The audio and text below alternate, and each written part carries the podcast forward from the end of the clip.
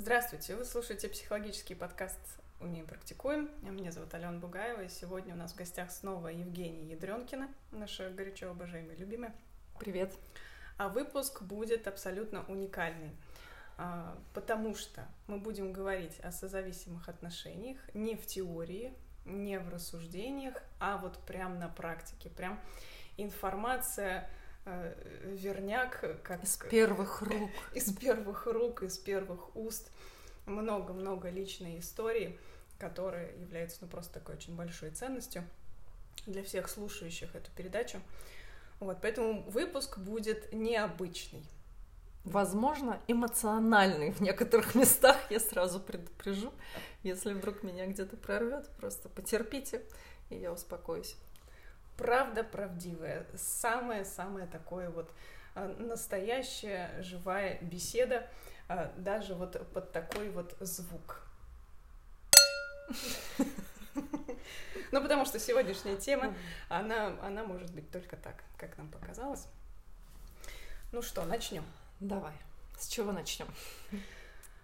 Начнем, наверное, сначала, да, с какой-то, ну, чуть-чуть, чуть-чуть теоретическую такую предысторию. То есть, так как мы uh-huh. говорим об отношениях, мы говорим о созависимых отношениях, будем а, рассказывать, как по маркерам, по каким можно распознать абьюзера, то есть именно как это было вот в реальной жизни, как это происходит, когда человек потихонечку захватывает жизнь. Uh-huh. Об этом поговорим. А, будем еще говорить о том, почему женщина в этих отношениях остается, да, несмотря на то, что происходит, ну, что-то такое не вполне здоровое.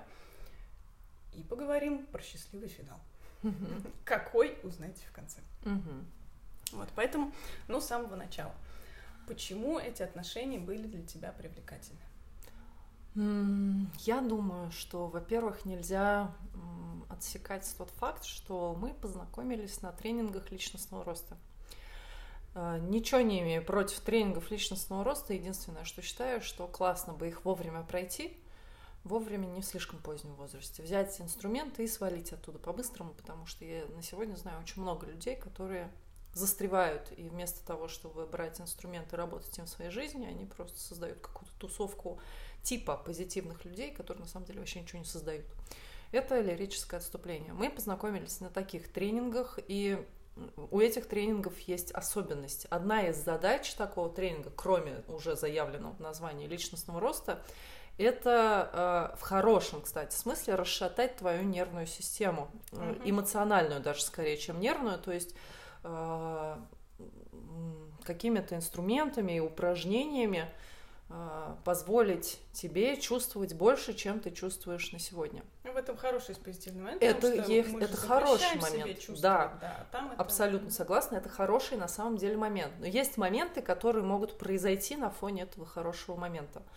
Uh, несмотря на то, что в тренингах всегда есть правила, в таких, по крайней мере, которые я проходила, о том, что не нужно создавать отношения личностного характера до тех пор, пока вы не завершите тренинг.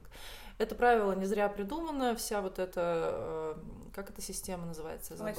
Лайфспринговская система. Я думаю, что ребята, когда придумывали и включали это правило, они знали, о чем говорили. Но я попалась. И попался человек другой, мы с ним вместе угодили в эту историю. Э, Еще какой момент хотела сказать. Я могла бы и не попасться, даже начав испытывать какие-то чувства. Но дело в том, что я пришла в тренинг уже достаточно эмпатичным человеком. Э, этому способствует моя личная семейная история. Э, и я с детства, короче говоря, привыкла испытывать эмпатию, сопереживать и очень много чувствовать. Плюс еще, я думаю, этому способствовала как семейная история, так и моя личная история. Я музыкант, я музыковед, uh-huh. и все эти вещи, все искусства, они вообще очень мощно развивают эмоциональный интеллект.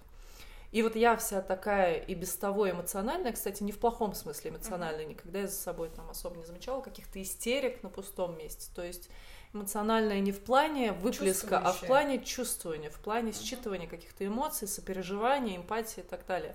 Вот такая я в возрасте, по-моему, 18-19 лет, впечатлительный возраст, юный возраст пришла в эти тренинги, на самом деле я им благодарна за определенные вещи, много я для себя взяла чего-то работающего. на определенных этапах. И влюбилась. И я думаю, вот эти факторы, а плюс еще, как мы уже упомянули, что тренинги, они еще больше расширяют зону твоего восприятия, и э, вот это вот все, наверное, повлияло на то, что я ну, начала испытывать некоторые чувства к этому человеку. Они э, были взаимные, наверное, ну, с его стороны изначально шли, я бы себе не позволила, я думаю, в тот момент. Вот, но поскольку уже был запросы с той стороны, там какие-то намеки и так далее, то ну, я согласилась и вот влезла в эту историю, которая оказалась тем, чем оказалась в итоге. Угу.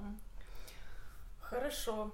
А потом уже в процессе, то есть, ну, влюбленность, uh юность, романтика, это все замечательно и прекрасно. Но в какой-то момент, наверное, начались, да, вот такие звоночки, которые показывающие, что отношения, они какие-то, они немножечко не совсем здоровы, или не было такого ощущения. Вот как это было? Я сейчас не могу сказать, в какой конкретно момент это начало происходить. Довольно поздно. Не хочу озвучивать, но этим отношениям было много лет, когда я их прорвала. Прям много лет. Ну, прям просто поверьте. Да. И... Если бы мы сказали цифру, челюсть бы отпала. Ну да. Мы бы вам дали пару минут на ее подъем. Включили бы какой-нибудь джингл тут пока, чтобы послушали веселый. Ну, там типа пара-пара-пау.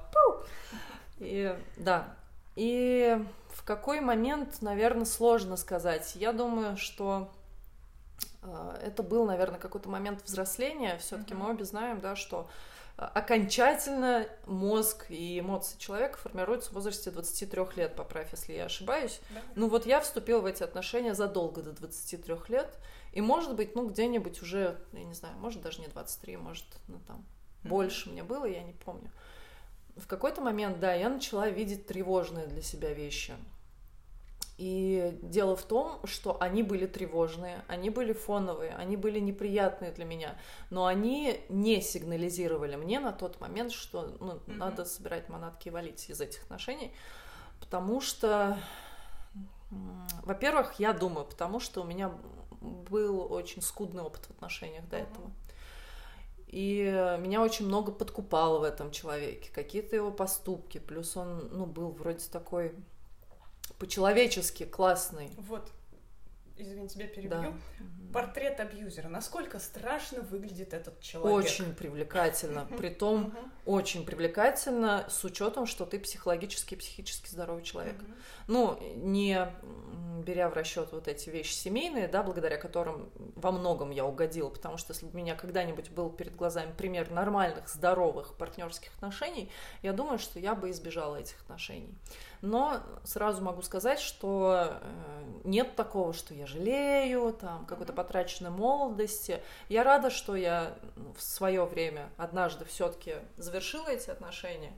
И я не могу сказать, что я благодарна им за что-то, но я получила, конечно же, колоссальный опыт, который, я не знаю, словами через рот не передашь, наверное. Uh-huh. Мы стараемся с тобой сделать это прямо сейчас, но все-таки опыт есть опыт. Uh-huh. И на сегодня я, например, знаю, каких отношений партнерских я хочу, какие я буду выстраивать а, какие знаешь, прям какие совсем есть, нет, да. И вот мой опыт, он из, исходя из обратного, угу. из того, что я точно не хочу. И благодаря этому, возможно, в том числе сформировалась картина, ну, не портрет моего партнера, но примерная какая-то картина тех отношений, в которых я собираюсь быть. А портрет его всегда кажется, что абьюзер это какой-то ужасный человек, это алкоголик, это наркоман, это или игроман, и вот что-то такое, э, тот человек, который руку поднимает, да, ну вот всем кажется, что абьюзер это прям такое э, зло, доктор зло. Угу. Каков он был? Вот он был абсолютно не такой, какой ты описываешь. Угу. Он вообще не выглядит как человек и, и ведет себя не как человек, который может как-то э, психологически или физически тебя насиловать. Но это так. Но это так. Физически не было, было психологически. И он очень приятный в общении человек. Он создает ощущение порядочного человека, очень э, такого взрослого в правильном этом значении да, этого слова. Он социально активный, он социально активный, реализованный, симпатичный, какой-то ответственный в каких-то моментах. В конце концов, даже там не беря свою собственную жизнь, а там какие-то и благотворительные вещи в том числе. То есть ну, я не скажу, да, у всех у нас есть свои плюсы и минусы, и, конечно, первое время я, очевидно, что была им очарована, я была очень молода, там, и все эти розовые очки, все это было. Но и потом, когда все равно неизбежно э, срываются какие-то маски, вся эта розоватость проходит, потом все равно я же очень долгое время оставалась с ним, потому что во многом э, вот видела эту порядочность, хорошесть какую-то, положительность прям. И если кто-то, э, слушая этот подкаст и зная об этих отношениях, э, будет понимать, о ком я говорю, они, я думаю, очень сильно удивятся. Ну, прям очень сильно. Подкаста. Да, ну, может быть, даже прямо сейчас. Это будет, возможно, выглядеть как будто там я обижена, да, за то, что у нас не состоялось, как будто я пытаюсь отомстить этому человеку. Нет, дело-то не в этом весь этот разговор сегодня состоится благодаря тому, что я считаю, что, что мой многолетний опыт, конечно, не прошел для меня зря. И если он может послужить кому-то предостережением таким и ну, вообще какой-то пользой, пусть это будет. Я совершенно ничего сегодня не собираюсь, ну и вообще не собираюсь, в принципе, врать, не собираюсь никого очернять. Естественно, мы там не называем этого человека по имени но тем не менее я считаю правильным об этом рассказать, потому что, а вдруг, ну, кого-то это убережет, потому что все-таки, несмотря на то, что я говорю, что я не жалею об этом, ребята, это очень много лет, которых я провела, живя не своей жизнью. Я могла на сегодня достичь других каких-то результатов во всех сферах своей жизни. Это самое главное преступление абьюзера, да, и созависимых отношений. Они крадут да. жизнь. А, давай чуть-чуть перейдем а, к таким подробным моментам. Угу. Как э, реализовывался этот абьюз, что это было? Да? Он не поднимал руку, не было никаких угу. физических таких действий. Психологически, какими приемами, какими методами он крал жизнь? А, было много разных методов. Я сейчас постараюсь вспомнить какие-то разные истории. Было обесценивание в разных, причем моментах. Mm-hmm. Обесценивание на уровне физического плана. Когда мне говорили, что у меня там ноги буквы X или длинный нос. И я как бы, хотя я не считаю свои ноги буквой X, ну ладно, про свой длинный нос я в курсе, но не обязательно это озвучивать, и ну, не обязательно над этим смеяться. И хотя это преподносилось, что типа, утик, господи, там мой длинный носик, но это все равно же больно. И я говорила, и что... он знал, что тебе больно. И он знал, что мне больно, потому что я тот человек, который давно практикует словами через рот, и я говорила об этом, и, при... и вот как бы от начала вот этого «Ути, батюшки, какой длинный нос» до момента, когда это могло прекратиться, проходило продолжительное время. То есть мне кажется, что человек, который может проявить эмпатию и сочувствие, он, ну, с первого, ну, со второго раза может mm-hmm. это услышать. Mm-hmm. Здесь не было ни с первого, ни с второго. Это продолжалось достаточно долго, прежде чем я по-настоящему могла донести, что мне это неприятно. Mm-hmm. Потом в какой-то момент, правда, какие-то эти э, ну, такие вещи прекращались определенные, но не все. Или они приобретали какую-то иную форму, например. Потому что абьюзер это человек, который питается энергией своего партнера, да, или там сожителя, неважно кого. Потому что сложно говорить абьюз и партнерство в одном предложении. Uh-huh, Мне кажется, это противоречивые вещи. Он питается тем, когда делает другому больно. Да, да. И поэтому, ну, как бы он же понимает, что если он меня доведет, я это все дело брошу, э, он же останется эмоционально голодным, поэтому он это превращал в какую-то другую форму, там, на, на какой-то момент. Вот это переставал делать, начинал делать что-то другое. Uh-huh. Вот, в чем еще э, про, про внешность была критика, про то, там, как я порой убираюсь, причем я не считаю, mm-hmm. например, это справедливой критикой, когда отодвигался от стены там телевизор на кронштейне, и где-то в закромах находилась пыль. Это просто жесть. Ну, возьми и вытри, в конце концов. Mm-hmm. Ну, то есть меня это... А я убиралась в его доме. Ну, то есть я вообще могла этого не делать, mm-hmm. в принципе. Можно я там... сказать, Женя, большое спасибо да. за то, что ты убралась в моем доме. Да, да. Mm-hmm он критиковал то, как я готовлю. При том, что я вегетарианец, я ему эту хренову, простите меня, курицу готовила. Я знаю тысячу и один способ приготовить куриное филе, просто поверьте. И ни разу мне не было сказано, что ок, вкусно. Ну, было, ну, типа, ну, норм. Угу. Ну, там, съедобно. Не знаю, мне кажется, это такое, ну, неуважение, да, к mm-hmm. труду. Но в конце концов, действительно, я не претендую там на шеф-повара мишленовского ресторана. Но, но можно... это и не твоя задача. Но это и не моя работа, да, как бы каждый день готовить эту чертову курицу. Mm-hmm. При том, что это был момент, когда мы не жили вместе. Он приезжал ко мне, ел ту курицу и ехал дальше домой. Mm-hmm. И чуть позже мы узнаем особенно подробности этих не, не состыковок. Mm-hmm. Вот. А, что еще такое? То есть было? ты всегда делала что-то недостаточно для него хорошо. Да, да наверное, если обобщить, то так сказать. При этом хорошо приготовила курицу. Как бы я не хочу сказать, я не хочу, чтобы вы меня услышали неправильно, и как будто бы я такая вся тут с нимбом над голове, вот я для него все, а он со мной вот так. Ну нет, почему? Я тоже живой человек, я тоже там где-то свои финты ушами делала, но это не было никогда абьюзом, и я могу прям, положа честно ногу на ногу и руку на сердце сказать, что я делала все, что я могла сделать в этих отношениях. Я глубоко эмпатичный человек, как я уже упомянула. И поэтому, ну, это тоже на самом деле, это мой перегиб, то есть э, на сегодня-то я понимаю, что партнерские отношения это когда ты делаешь пять шагов, партнер навстречу делает пять шагов, и вы где-то встречаетесь в общей точке. Тогда я готова была шагать за всех. Угу. И я это делала.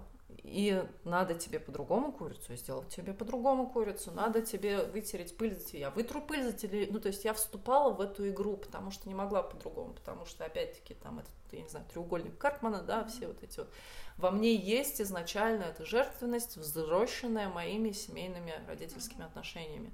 Но прежде чем я ее осознала, к сожалению, прошло слишком много времени. Может быть, не слишком, но очень. Вот такие посягательства расскажи про тряпку. А что про тряпку? Про полы. Мы мыть полы. А, да, когда, например, э, ну, нельзя сказать громко, что мы начали прям жить вместе, ну, там какое-то время проводили вместе, я время от времени там вместе с ним ночевала у него дома, и я говорю, слушай, надо швабру купить, чтобы полы мыть. Он говорит, а у меня мама всю жизнь тряпкой полы мыла. Mm-hmm. Я говорю, что, давай маму твою, что ли, звать сюда? Ну, то есть, вот по большому счету, да, какая тебе нахрен разница, чем я мою полы? Каким способом? Полы чистые, результат есть, все. Швабра – это не робот-пылесос, там, на который еще можно закусить, сказать, дорогая, у нас нет сегодня на это денег, ну давай как-то перебьемся, да, швабра стоит 500 рублей в любом хозяйственном магазине, mm-hmm. ну, любой человек с любым доходом практически может себе это позволить. Тем более, что, ну, как бы доход там, ну, mm-hmm. не нищенский. Mm-hmm. И просто вот эта швабра. Mm-hmm. Притом, я говорю, ну мне же так удобно, какая разница? Я не скажу, что у нас из-за этого был скандал, но прикол был в том, что он, в общем, умудрялся меня еще упрекать. Э, я работала, ну, там, как и сейчас работаю, да, у меня весь день работа. Я прихожу домой, я убираюсь, я готовлю поесть. А иногда это было, что я прихожу домой в ту квартиру, где я жила, убиралась, он меня забирал, мы ехали в его место жительства, убиралась там, угу. готовила там, или готовила дома, привозила туда, чтобы там разогреть. И я ему говорила несколько раз, слушай, ну давай там как-то, не знаю, заказывать или что-то еще, потому что я упахиваюсь, извини, я не могу этого делать каждый день. Ну, прям, я не знаю, я просто готова рукоплескать женщинам, которые это умеют, я не умею. Я там не хозяюшка и не курочка на сетка, это совершенно точно. И я нисколько это не скрываю. Дело в том, что было бы, может быть, есть за что, ну, было бы за что мне предъявить, если бы я говорила, да я, конечно, да все, да вот я все умею, и все так люблю надраивать полы. И каждый день готовить по три блюда, но я не позиционирую себя так. Я говорю, ну, я могу заниматься домашним хозяйством, но в каком-то ограниченном количестве, потому что, извини, я работаю, у меня много работы, я ее люблю, и я не собираюсь ей жертвовать. И вот эта тряпка, она, конечно, меня сильно выбила из колеи, но прикол был в том, что а, когда, а, в общем, настал момент, когда мы уже не жили вместе, но продолжали встречаться. И ему пришлось что-то вроде как самому вот этим всем заниматься. И вдруг он купил швабру, mm-hmm вдруг он понял, а что... мамин пример с тряпкой. Что э, даже не швабру, пылесос он там какой-то или моющий, или моющий. Ну, короче, mm-hmm. себе вот он готов облегчать жизнь. Mm-hmm. Он понял, что ежедневная готовка, это, блин, время отнимает. И это вообще, ну, не просто там полчасика какие-то. Ты на это тратишь не только время, но и энергию. Если нас слушают мужики, мужики, блин, клянусь, вот, ну, это не так просто, как вам может показаться. Есть женщины, у которых к этому есть там какая-то природная склонность, или которые просто это любят. Но есть женщины, которые работают и впахивают столько же, сколько и вы, и это ну, не так радостно каждый день вот это делать, потому что у тебя и так энергии нет, ты тоже хочешь отдохнуть. Поэтому обратите внимание особенно на своих жен, которые в декрете. Подойдите потому что, обнимите, да, поцелуйте. Ну, это правда, ну, труд, это физический труд. И если вы можете со своей партнершей разделить этот труд, пожалуйста, сделайте это. Или облегчить. Что, или облегчить любыми я не знаю, но сейчас все же доступно. Посудомоечная машина, робот-пылесос, который хотя бы поддерживает чистоту, и не надо каждый день делать влажную уборку. У меня сейчас нету там даже обычного пылесоса, и я, извините, 3-4 раза в неделю убираюсь, мою полы, все поверхности протираю, потому что я не хочу жить в грязи, мне нравится, когда чисто. Поэтому, ребят, это труд, реально. Если есть возможность, сделайте это. Uh-huh. Just do it.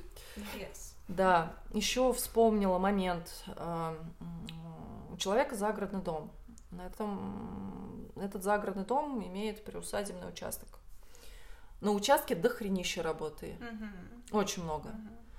Очень много работы руками, физической прополка, посадка, а там еще стройка бесконечная, и вот это вот все, это очень трудозатратно. И дело в том, что весь этот проект, он начал без меня. И когда ну, как бы появились наши отношения, это все уже было. Угу. Было это дел- сделано с другой женщиной, которая хотела. Угу. Прям вот ей нравилось, я помню.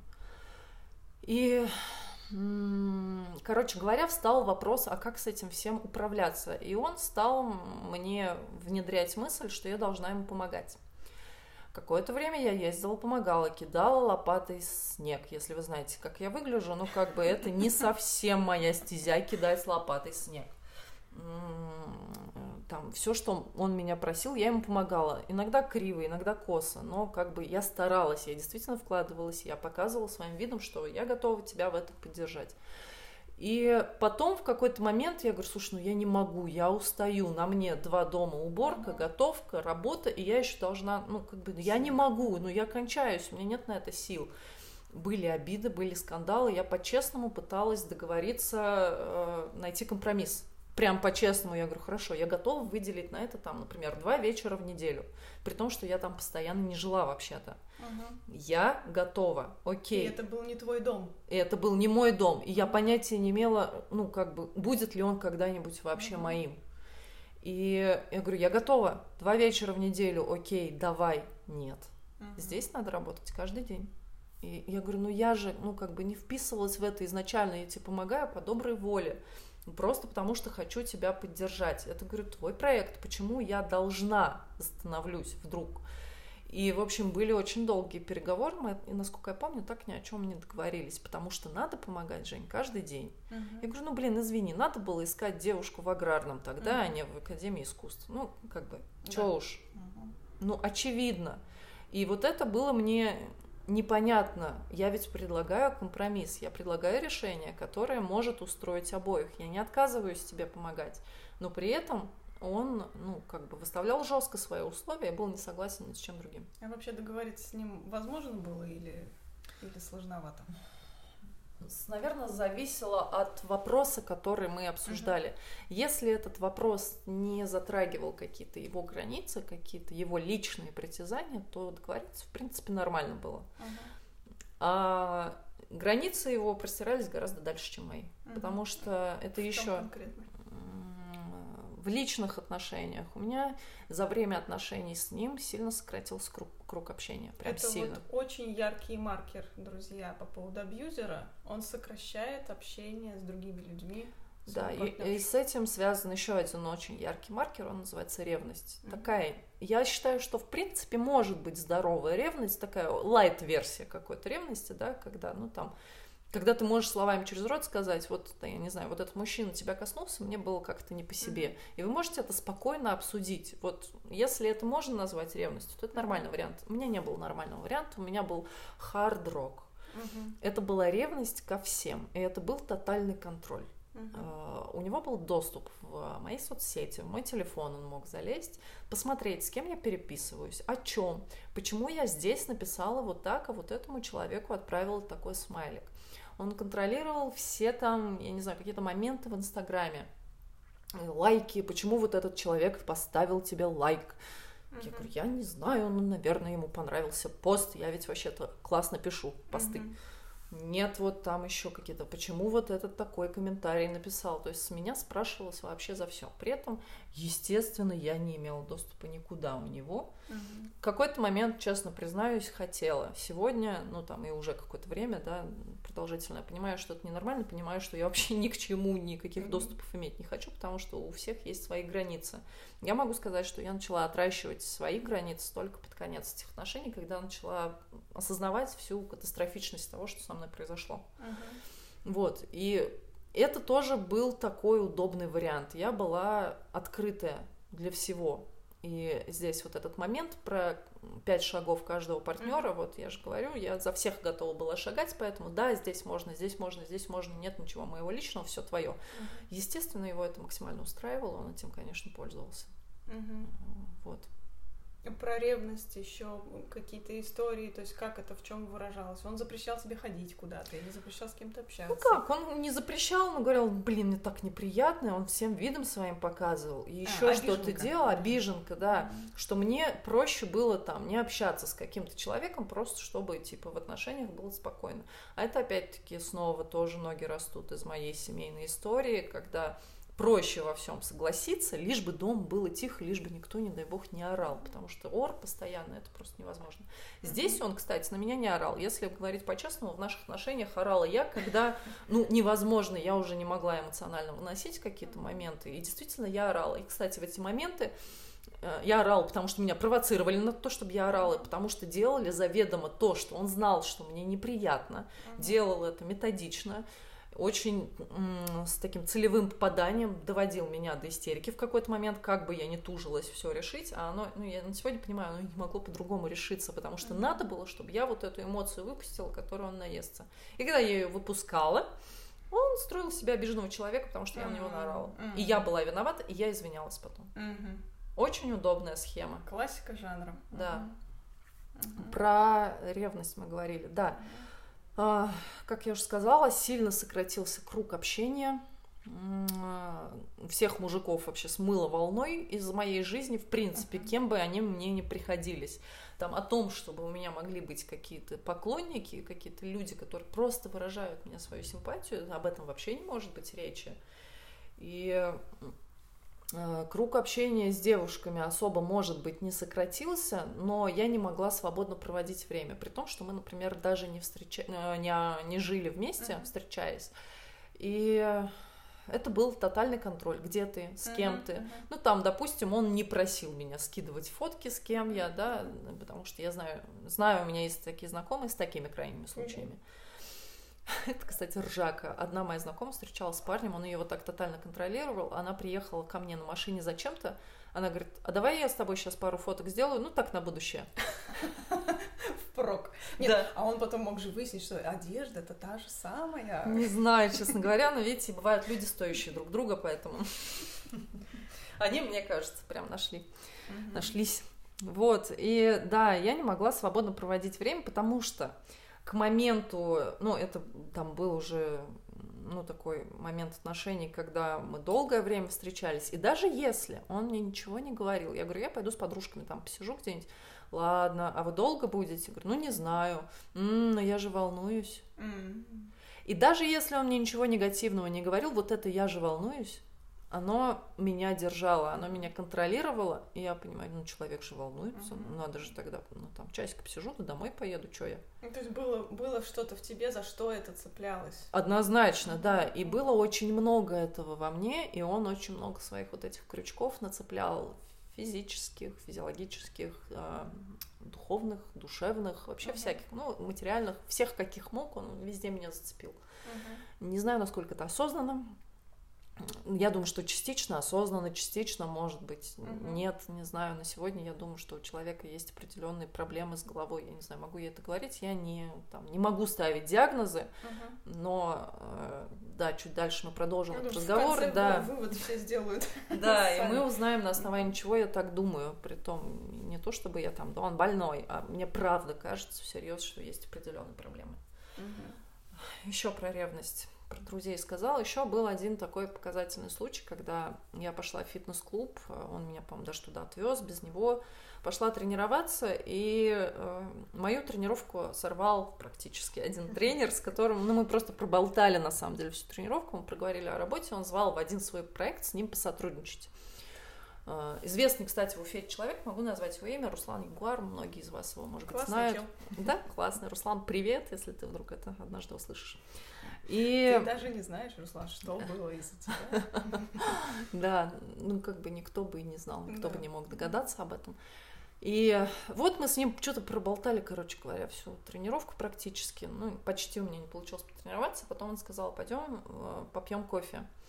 А там, ну, прям возле ресепшена расположен этот кофейный островок. Мы сели пить кофе. В этот момент мне позвонил мой молодой человек, говорит, ну что, ты все потренировалась, а он, по-моему, должен был меня забрать с тренировки. Я говорю, ну, типа, да, в принципе, закончил. Он говорит, что делаешь? Я говорю, с Русланом сижу, кофе пью.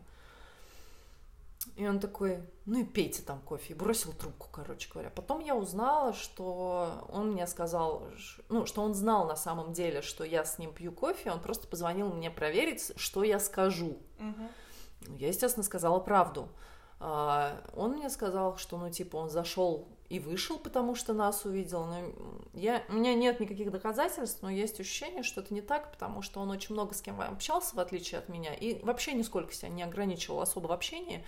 И, кстати, интересно, что у него в окружении в основном одни девушки. Угу. Одни девушки. Очень угу. мало мужчин в окружении, очень мало мужской энергии.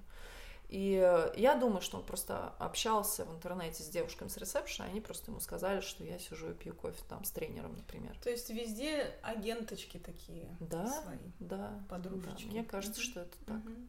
Но я говорю, я не могу на самом деле на 100% uh-huh. это утверждать, но было такое ощущение, с учетом того, что у меня интуиция на уровне Бог, я думаю, что это ощущение правдивое. Uh-huh. Вот и сколько и... потом еще вот это долго, ситуация? долго. Uh-huh. Потом, когда мы сейчас затронем эту историю, которую дальше я расскажу. И каждый раз, когда ну, однажды, в общем, он меня обидел, пока вкратце, да, очень сильно обидел. И э, меня долго эта обида не отпускала. Я прям говорила об этом. Я правда не могла с ней справиться и не знала, что с ней сделать. Я знаю, почему я сегодня, ну, сегодня знаю, почему тогда не могла справиться. И э, я ему говорила, и в какое-то время он меня утешал, извинялся, там еще что-то. Ну, то есть э, был настроен так, чтобы сохранить все отношения. А потом его это начало бесить что я об этом говорю, что я не могу его простить за это там и так далее. И каждый раз с тех пор он мне пропинал вот этот случай с Русланом. Я говорю, так ничего же не было, я же тебе, ну, как бы не соврала. Он говорит, ну, нет, я же не могу точно знать. И, в общем, э, чувство вины – это один из крючков очень сильных, э, на которых держались эти отношения. Mm-hmm. При том, что я, будучи человеком, ну, вообще, я считаю себя достаточно продвинутой, и я считаю важным вкладываться в отношения, проговаривать разные моменты. Так я все это делала. Дело в том, mm-hmm. что просто а, не все, как сказать, не все мной тогда осознавалось, не все моменты, наверное, mm-hmm. да, не все я видела, может быть, а может быть видела, но не могла себе признаться, что это на самом деле так, а не нечто другое. И я говорила про это чувство вины очень много. Опять-таки, чувство вины во мне, там, наверное, где-то с рождения живет, mm-hmm. благодаря ситуации в семье. И я говорила о том, что мне важно, чтобы меня поддерживали в отсутствии этого чувства вины, потому mm-hmm. что мне это очень сильно мешает жить. Это причина, по которой я всегда мирюсь первой, потому что вообще я не могу переживать конфликты. Но, правда, адекватные конфликты я могу переживать, потому что я на сегодня вообще не считаю, что конфликт это что-то плохое. Конфликт это способ узнать друг друга лучше и еще приблизиться в отношениях, если оба в них заинтересованы. Вот. А тогда конфликты это были такие вот с обиженками, со всеми вот этими вещами, с манипуляциями очень сильными. А он прекрасно знал, в какие моменты и какими способами он может мной манипулировать, и, конечно же, этим пользовался. И поэтому, когда мы разговаривали о чувстве вины, он говорил, ну это что-то лично твое, я типа mm-hmm. ничего не это, ничего не делаю специально для того, чтобы ты чувствовал вину. Возможно, где-то это было правдой, но я говорю, мы позже как бы поговорим об этом, и возможно, он и действительно верил, что он ничего не делает, когда mm-hmm. это говорил. И, может быть, он правда так считал. Mm-hmm. То есть, смотри, какая штука, абьюзеры, да, вот чтобы вы тоже понимали он провоцирует какую-то ситуацию, он провоцирует на эмоцию, да, на, на срыв, на какой-то на конфликт, когда ты идешь активно, ярко выражать свои эмоции, чтобы потом ты себя чувствовал виноватой за это. А он святой человек. Какая сложная схема, согласись. Да, да. Mm-hmm. И вот на вот этом чувстве вины держатся абьюзивные созависимые отношения. Поэтому чувство вины это такое, ну, штука, с которой нужно работать. И когда ты с этим работаешь, ты получаешь ресурсы выхода. Это такое гипертрофированное чувство ответственности, под которое маскируется да. вина. Потому что, опять-таки, я как человек продвинутый, прошедший всякие тренинги, а в тренингах э, очень много упражнений, вообще разговоров на тему ответственности. Но там тоже я не согласна с этой позицией на сегодня, да, что там я есть причина всего происходящего, uh-huh. но это прям какая-то нездоровая грандиозность. Такой маятник э, да, в ту да, сторону, да, да, потом надо обязательно отбалансировать. Должен быть баланс однозначно, и, и надо прям очень четко понимать, где моя ответственность начинается, где она заканчивается. Вот в отношениях нельзя быть ответственным, как была я, на сто процентов вообще за все. Ну нельзя, потому что другой человек расслабляется. Это я не говорю про то, что надо его держать в напряжении, тому, чтобы он волновался все время. Нет, это не об этом, а про то, что он тоже должен чувствовать свою ответственность. Он должен знать, где он переходит границы и где нельзя. И, наверное, я только ну, начала понимать уже под конец этих отношений, и еще больше продолжила понимать, когда они завершились, э, про свои границы и про то, как со мной можно, а как нельзя. Uh-huh. Вот с ним не понимала, ему можно было все практически, и он этим пользовался, я думаю. Uh-huh. Абьюзеры, они все прощупывают границы, да? Вот расскажи uh-huh. еще моменты про банкомат, то есть как прощупываются да. вот границы. А можно мне так или не можно с тобой? Вот да. через сарказм, юмор. Да, да, про сарказм и юмор. Э, в общем, я очень люблю юмор, и сарказм, честно говоря. Но просто у него они были он не эмпатичный человек. Я это поняла, к сожалению, только когда уже полностью завершила эти отношения. И я поняла, что, видимо, моей эмпатии хватало на все эти отношения. Я просто не могла увидеть отсутствие его эмпатии, потому что я сама его наделяла какими-то чертами, которых на самом деле не было. И Эмпатия, сносочка, mm-hmm. это то, когда э, ты можешь почувствовать, что чувствует другой человек. Ты можешь ему страдать и переживать. То есть вот человек расстроен, и я чувствую, что он расстроен. Отсутствие эмпатии это тогда, когда человек не врубается вообще, что да. сейчас человек. Об этом мне я могла и раньше догадаться, когда он э, очень плохо реагировал на то, когда я плачу. И ну, то есть он вообще практически никогда не утешал меня. Были моменты, были моменты прямо трагичные в моей жизни, но я уж не знаю, каким говном надо было быть, чтобы тогда не обнять. Но, например, моменты, когда мы ссорились, и э, наступал момент, когда все копии сложены, и просто эмоционально я уже не выдерживала, например, начинала плакать. И в тот момент, когда я была максимально раскрыта и максимально ранима, он говорил какие-нибудь очень ужасные вещи часто. Он не то чтобы меня не утешал, а он делал вот прям вот в эту самую мякотку. В лежачего. Да, в лежачего, прям кирзовым сапогом, там, я не знаю, со шметками грязи.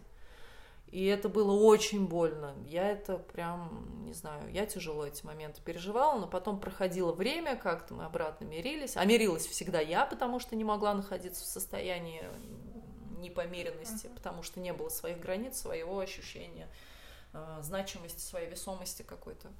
И я сама всегда мирилась, я сама всегда находила положительные стороны, сама его оправдывала, короче, сама все это разруливала успешно своей жертвенной вот этой позиции, которая маскировалась под ответственность.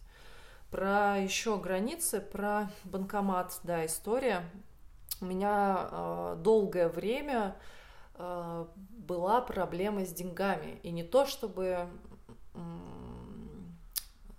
как сказать, не то чтобы я не работала. Короче, проблема заключалась в том, что я вроде много работала, впахивала, но у меня все время не было денег. Они, они как-то вот вроде есть, а вроде тут же нет. Дружбы нету с ними. Да, да, какой-то подружиться все мы никак долго не могли. И э, он об этом знал. Мы много об этом говорили, я у него там спрашивала каких-то советов, там, там где-то жаловалась, что, блин, ну почему так, ну что мне еще надо сделать, чтобы, ну, там, поменять эту ситуацию. А, кстати, про советы ты у него спрашивал, потому что он достаточно продвинутый человек, он развивающийся, он ходит на всевозможные да, тренинги, да, на духовные практики, да. то есть у него ну, это действительно такой развитый человек, у которого можно спросить совета. Да, так угу. и есть. И, короче говоря, эта проблема была не новая, и он о ней знал. И он знал, э, какие у меня сложные отношения с деньгами. И вот однажды был день, когда мне прислали э, зарплату на моей тогдашней работе на карточку. Я говорю, пойдем зайдем там в банкомат снимем. Мы пошли, сняли, я сняла эти деньги, и он тут же у меня их отобрал и положил в карман. В шутку. Но меня это выбесило, наверное, правильное слово, не совсем правильное меня это обескуражило мгновенно, uh-huh. потому что я не поняла, а что происходит. Я говорю, дай мне, пожалуйста, деньги. Он говорит, да ладно, что ты, вот пусть у меня полежат. Я говорю, слушай, я, а я опять-таки словами через рот, я говорю, мне сейчас прям очень неприятно, я не знаю, что происходит, но мне прям плохо, отдай мне деньги. И он, в общем, еще какое-то время вот так вот меня помучил, а у меня действительно какой-то, я не знаю, в мозгах что-то замкнуло, мне прям плохо было от этого и помучил, помучил, ну там, я не знаю, может, минут 10 вот так мы походили, он мне, ой, ну ладно, на, возьми, что ты так вообще реагируешь? То есть опять я оказалась виноватой в этой ситуации, что я как-то так среагировала, uh-huh. и это действительно, видимо, было прощупывание uh-huh. границ с одной стороны, с другой стороны, это было вот, ну, он ведь знал, он знал, что у меня с этим проблемы, и я думаю, что взрослые партнерские отношения, это когда не когда ты видишь, что человек прекрасен во всех отношениях, он такой молодец, когда ты видишь его проблемы тоже, и его там какие-то загвоздки, я не знаю, затыки, и делаешь так, чтобы не причинять ему дополнительной боли вот именно в этих моментах, которые уже и без тебя вообще-то больные. И он это прекрасно знал и вот так сделал. И даже когда я сказала, что мне прямо сейчас неприятно, отдай. Это, как знаете, а, у детей такая психология, когда, например, э, родители неправильно поступают, например, пришли в гости к ребенку, подарили игрушку, и тут же родитель человека, которому подарили игрушку, говорит, ну дай вот Ванечке поиграться. Он еще не повладел этой игрушкой, он еще не понял, что это его, и у него уже это отобрали. Вот это какая-то вот такая же была ситуация тогда с теми деньгами. И я вообще не поняла, честно говоря, что это было, зачем он так сделал. И ну, короче, так. Угу. И я оказалась виновата в этой истории. Угу. И вообще, кстати, я сейчас хочу сказать, опять-таки, к портрету абьюзера, это не ужасный человек, понимаете? Он, он мне помогал, он мне в какие-то моменты выручал. Там был момент, когда я не могла платить свой кредит, он платил. Угу. Но, правда, в долг угу. обычно. Угу. Ну, то есть, а если, например, у меня не было возможности отдать, он мне капал на мозги. В шутку, опять-таки, с шуточками. Ну, типа, ну да, да, ты же вот так вот берешь, не отдаешь, там, типа. Угу. Ты ж такая, да, длинноносая. Да, да, да, да. Хотя а, у меня тогда была такая гип... было гипертрофированное, наверное, желание независимости. На сегодня я считаю, что ну нет ничего такого в том, что мужчина за тебя платит. Что он там Особенно если это вот не вот так, когда тебе вспоминают. Кстати, очень часто велся у нас подсчет, сколько на меня было потрачено. Mm-hmm. Это прям, да. Даже Ты что, не ценишь, что я вот тебя кофе, кофе тебе покупаю каждый день? Я говорю, ладно, давай посчитаем, сколько я тебе денег должна за этот кофе. Давай не покупай мне кофе. Ну, то есть, представляешь, какие-то мелочи. Mm-hmm. Я друзей своих, там, я не знаю, все мои друзья, которые на сегодня у меня есть, ну, классно, у меня очень крутое окружение, правда там один раз даже с тобой мы сходим, я заплачу, в другой раз uh-huh. там идем в кафешку, ты заплатишь, и, и вообще ну, в голову не приходит что-то считать в этом смысле. А здесь велся подсчет, сколько на меня было потрачено, сколько на меня и денег там, и энергии, и каких-то сил еще было потрачено. Короче говоря, я постоянно была должна в этих uh-huh, отношениях. Uh-huh. Чтобы тоже да, было чувство вины. Да, uh-huh. да. Что ты что не ценишь-то, мать? Ты что uh-huh. вообще? Вот, такая история. Угу. Что-то еще хотела сказать, но уже ушла далеко от этой мысли. Мы говорили про, ну, про прощупывание границ, по удары по больному. Угу. Такие абьюзерские маркеры, да. То есть абьюзер, он что делает? Как мы вначале говорили, он захватывает жизнь другого человека, да, он ее крадет. Угу. Соответственно, это не происходит же э, сразу, быстро, моментально на первом свидании, он это делает потихонечку потихонечку. Границы прощупывает и отжевывает территорию. И вот эта штука с деньгами, она, то есть, во-первых, да, это по больному месту. Знаешь, что у человека с денежной энергией не очень хорошая дружба, взять и отобрать в самый да. такой момент. То есть они, да, они вот только у тебя появились в руках. И я ждала, потому что да. на тот момент я сидела почти без копейки, я ждала, когда же придет эта зарплата, чтобы потратить на это, это, это, то, что мне необходимо. И только она пришла, у меня это тут же отняли. Это, это адская история. вот просто. И я знаю такие истории от женщин тоже, которые находились в абьюзивных отношениях тогда, когда она зарабатывает, она зарабатывает больше, и все деньги отдаются человеку. Под предлогом ты не умеешь распоряжаться, а ты на что-нибудь потратишь, я же это сделаю как-то лучше. И, возможно, это был вот именно такой момент, а получится ли? Может быть. Да. Не только эмоциями твоими питаться, да, телом твоим питаться, а еще и деньгами твоими питаться. Да да. Пропустишь или не пропустишь. Угу. Ты отвоевала тогда эту территорию. Ну и на самом деле я не считаю, что я ее отвоевала. Меня просто настолько парализовал угу. этот странный а, поступок, что обескуражил. Я вообще не поняла этого. Ну, просто, видимо, он понял, что ну, не проканает. Угу. Окей. Но это было ну, неосознанно какое-то отвоеванное событие, поэтому... Э, для здорового примера, да, как мог, мог бы поступить здоровый человек? Сказать классно, что у тебя есть работа, да, которая тебе Конечно, нравится, ты да. получил зарплату, слушай, вообще отлично, молодец. А что, что ты себе подаришь там на эту да. зарплату, да, или на эту премию? Ну и вообще, Как ты знаешь... себя благодаришь? Давай там вместе, угу. давайте там, ну как-то там... У нас было, ну что, зарплату получила, ну давай проставляйся. Вот. Угу. Ну то есть все должно было быть в его честь, угу. даже моя зарплата мизерный на тот момент, кстати. К его ногам. К его ногам. Да, я вспомнила сейчас еще один момент. А, был период в моей жизни очень тяжелый для моей семьи, произошла прям трагедия. И он меня поддержал, он там ездил со мной везде, куда надо, и что-то еще делал. Но дело в том, что а, его поддержки, вот такой искренней, настоящей, ее никогда надолго не хватало. И да, он там делал какие-то вещи, а потом, ну, видимо, он иссякал и уже не мог. Он вообще, в принципе, я вот тоже сейчас уже после отношений, там, спустя какое-то время, понимаю, что он не мог э, находиться в состоянии, когда его партнеру плохо. Uh-huh я понимаю, что это испытание для любых отношений. Это действительно сложно, когда ты осознаешь, что ты ну, ничем не можешь помочь человеку. Все, что ты можешь, это просто быть рядом и, ну, хотя бы, я не знаю, ну, не причинять дополнительные какие-то болевые моменты. И вот тогда, в случае с этой трагедией, действительно, он поддержал меня некоторое время. И это была явная, даже хорошая для меня поддержка. А потом он начал смеяться над этой темой в своей манере, да. И это, ну, не было высмеивания, а это были просто вот такие шуточки.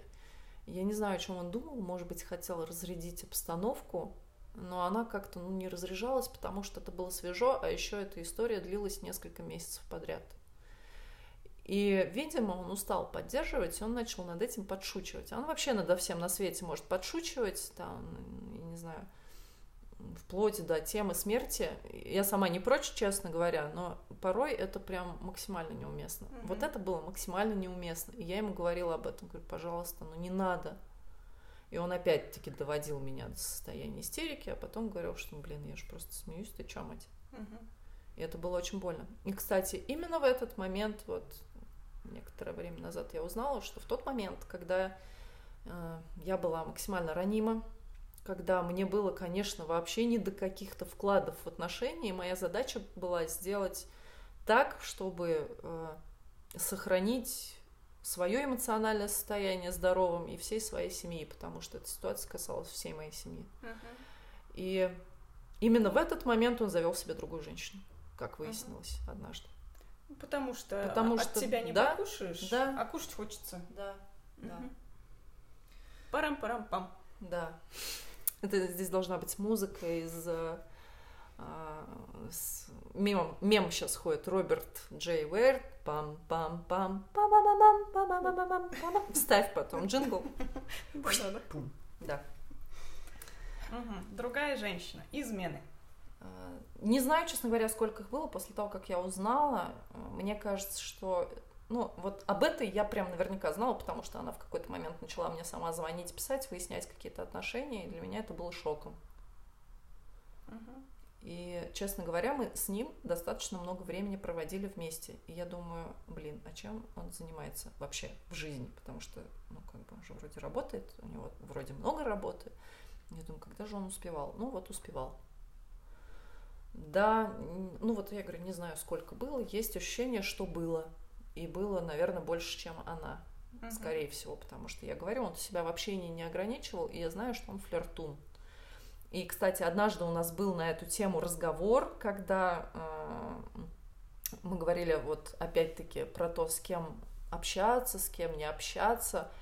Это было прям очень давно, когда я еще была очарована. И я говорю, слушай, ну ты же тоже вот так, вернее, не тоже, я вообще никогда себе ничего лишнего не позволяла вообще. Ну, то есть, когда я нахожусь в отношениях, это касается не конкретно этого человека, это вообще я такая. Меня вообще не волнуют другие люди. Да, приятно, когда на тебя обращают внимание, приятно, когда там, ну, какие-то знаки внимания, не знаю, цветы дарят, еще что-то.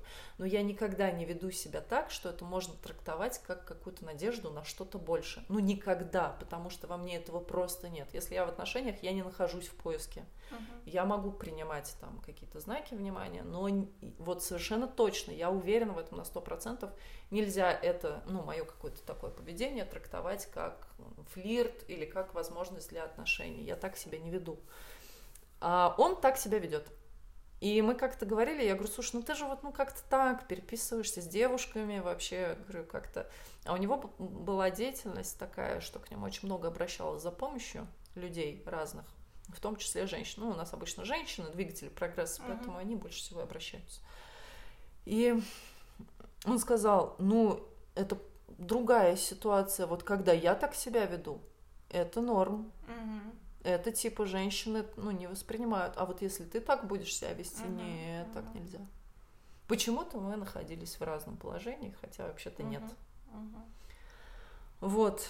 Поэтому по поводу измен понятия не имею, сколько их там было, и уверена, что больше, uh-huh. чем Опять-таки, никаких доказательных фактов нет. Есть моя интуиция, которая вообще меня не обманывает. По, по, по каким маркерам можно понять? Ну, если тебе звонит конкретно женщина с выяснением отношений, это уж понятно, да? да?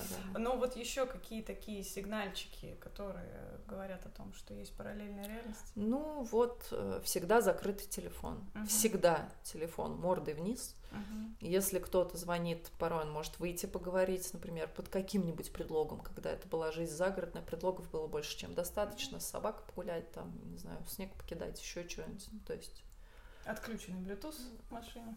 Да, одно время у него был подключен телефон к машине, а там, ну, на вот этом экране, где музыка воспроизводится на основном экране, да, там, ну, хорошая машина, большое табло. Не то чтобы я специально смотрю, но это видно. Мы сидим как бы на одинаковом расстоянии от этого. Я всегда видела, кто ему звонит. И, кстати, однажды я заметила как раз, потом эта девушка мне и позвонила, что что-то часто она ему звонит. А когда она ему звонила при мне, он то там алло, я сейчас занят, давайте попозже перезвоню. Я говорю, а что ты не поговоришь? Он говорит, ну типа, а что, я же вот с тобой, мы так немного времени вместе проводим. Потом перезвоню, когда вот, ну, чтобы твое время не тратить. Uh-huh. Вот. И я, я говорю, я извиняюсь, конечно, я этим не хвалюсь, но просто это правда. У меня интуиция уровень бог. Я всегда знаю, как оно происходит. Просто доказать обычно не могу, как собака. Все знаю, сказать не могу. Вот. И я у него стала спрашивать о ней, говорю, а что там? Он говорит, да нет, она звонит там по рабочим типа вопросам. Такая, ну, не буду говорить, с какой сферы он мне сказал, что ты его знакомая. Я говорю, ну ладно, а что, говорю, ты не перезваниваешь? И однажды, ну просто это стало периодически повторяться, и я говорю, а что она так часто тебе звонит по каким-то вопросам? Меня это стало уже накалять. Да там, ну что-то. И вот однажды она тоже при мне, когда мы ехали в машине, позвонила, я говорю, бери трубку и разговаривай.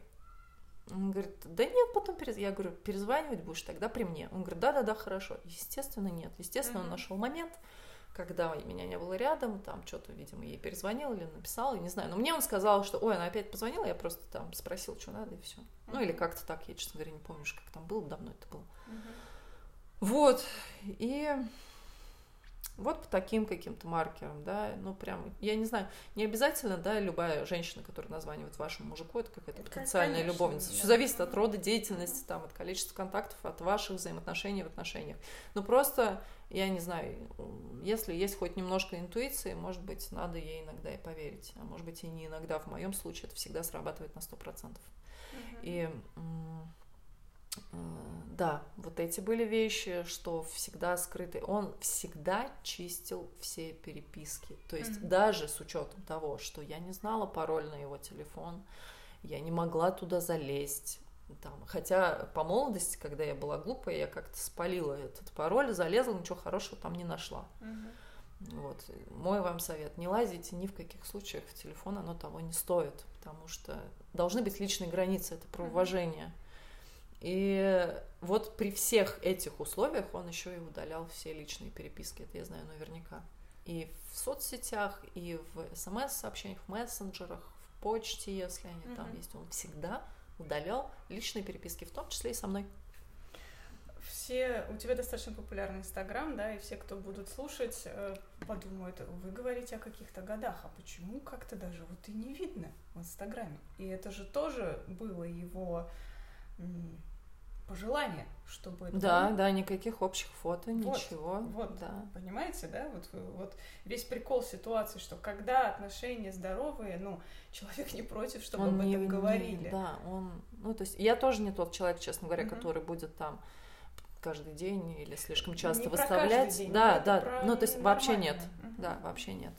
Ну или там, если были фотки, то они были такого очень дружеского характера, и я никогда не могла себе позволить, даже если мне, а в какой-то момент мне прям хотелось, конечно, что-нибудь там романтическое приписать. Угу. Я не могла себе этого позволить, иначе скандал. Угу. Зачем? Хотя и совместные путешествия, да, то есть и какое-то да. совместное проведенное время. Про геометку. А, да, однажды мы поехали в... Э, это я, это моя любимая история. Да, Аленка наливает себе еще вина. А, однажды мы поехали в отпуск, и а до этого он ездил, значит, в командировку в другой город в России.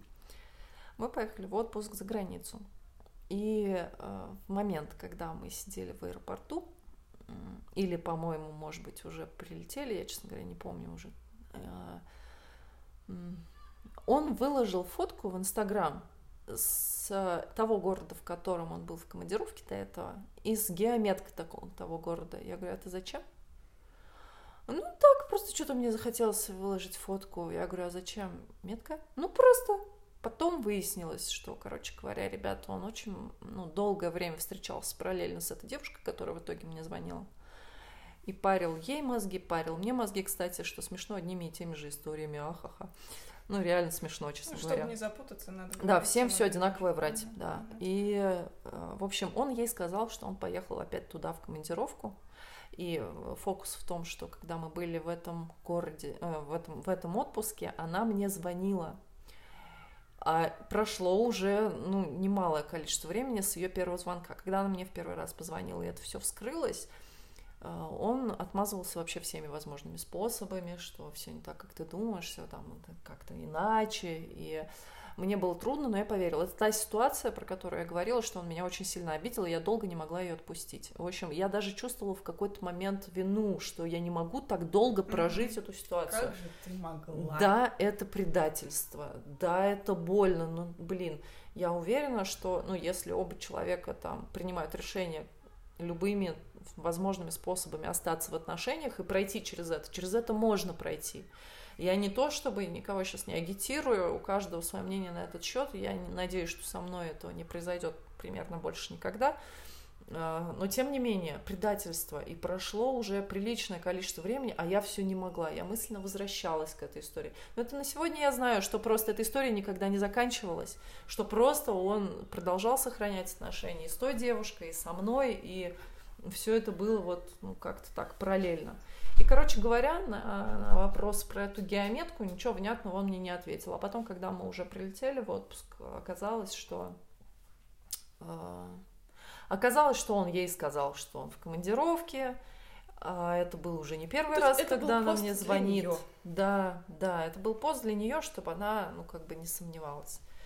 Про нее, значит, когда она и в первый раз мне звонила, не, не единожды она мне звонила, это длилось некоторое время, она мне скидывала их переписки. Он говорит, она это подделала в интернете. Я говорю, ну что-то вот, ну я не то чтобы хорошо знаю эту девушку, говорю, но она не похожа на хакера, честно говоря.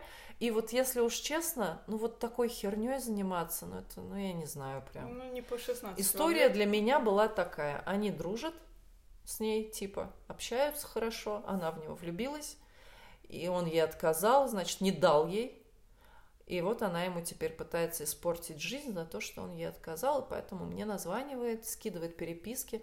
Я говорю, ну как это она придумала? Там в переписках, ну прям как он общается, так и написано, понимаешь? Это, ну как бы, если ты не знаешь, как человек общается, ты никогда этого не сделаешь. А там, ну, это настоящие были переписки, конечно же. И в той ситуации, когда в первый раз это все произошло, я выбрала ей, а, ему поверить, точнее, но просто вот вроде как выбрала поверить, а ничего с этим сделать все равно не смогла, потому что внутри себя вот знала, что все это правда. И я говорю, ну помоги мне, как-то я ему прям напрямую обратилась. Если все так, как ты говоришь, ну помоги мне тогда прожить эту ситуацию. Для того, чтобы мне помочь, надо делать вот это, вот это, там, вот это и вот это. Вот так меня поддерживать, вот так со мной общаться, вот так делать там. И действительно, честно говоря, в первое время после этого даже, ну это длилось, кстати, недолго, а, я просила его говорить мне, где он и с кем он. Uh-huh. С кем он. Наверное, после такого предательства и после измены это, в принципе, адекватные меры, когда ты пытаешься просто восстановить доверие к человеку. Если ему это важно, он будет это делать. И он какое-то время это делал, а потом я поняла, что мне это ничего не дает. Он же не может сказать что угодно. И я говорю, ладно, все не надо, потому что, ну, мне вообще неприятно самой от того, что передо мной кто-то должен отчитываться. Я считаю, это нездоровой историей. Короче говоря, мы это достаточно быстро прекратили. Вот, и, в общем, и переписки она мне скидывала, и что только не скидывала. И она мне звонила, когда мы были в отпуске, говорила, а вот он мне сказал, что он вон там, а я думаю, что он с вами, там и так далее. И он мне... Э, была, кстати, классный был момент, когда я говорю, она мне опять звонит, ты можешь с этим разобраться? Говорю, я не собираюсь расхлебывать твое дерьмо вечно, потому что ты эту устроила ситуацию. На тот момент, ну, я как-то, ну, не то чтобы прям верила, но как-то я говорю, ну, слушай, я тебя просила с этим разобраться, сделай так, чтобы ее никогда больше не было в моей жизни. Сначала он что-то пытался, потом он говорил, ну, я сделал все, что мог, типа, а что я могу еще с этим сделать? Был вариант поехать, например, с ним к ней, прям я хотела, Поехали вместе. Он говорил, ну мы можем, конечно, поехать, но вот что я скажу, как я докажу, что я прав, а она нет? Как я докажу, что она врет? И в этом есть доля, наверное, разумного, потому что действительно, а как он докажет, uh-huh. кроме своих слов? Но на самом деле я думаю, что надо было ехать. Я тогда отказался от этой идеи. Надо было просто посмотреть, как бы он вел себя с нами двумя. Uh-huh. Я думаю, что я бы увидела, как есть на самом деле. Uh-huh. Вот. И с этой ситуацией я говорю, ну разберись, ну сколько я должна, говорю, меня это нервирует, я и так не могу это прожить, еще она мне тут названивает, говорю, ну что это за дела такие, а у меня совершенно нет никакого желания ворошиться в чьих-то там трусах, разбираться, у кого с кем какие были или есть отношения, просто сделай так, чтобы этого не было. И была такая ситуация, что мы находились в отеле, а потом он говорит, я сейчас поднимусь, типа в туалет мне надо, в номер. Uh-huh. Я говорю, хорошо. В это время она мне стала названивать. Я не беру трубку, потому что, ну, я не хочу, зачем? Я в отпуске, блин, вообще нахожусь. Uh-huh.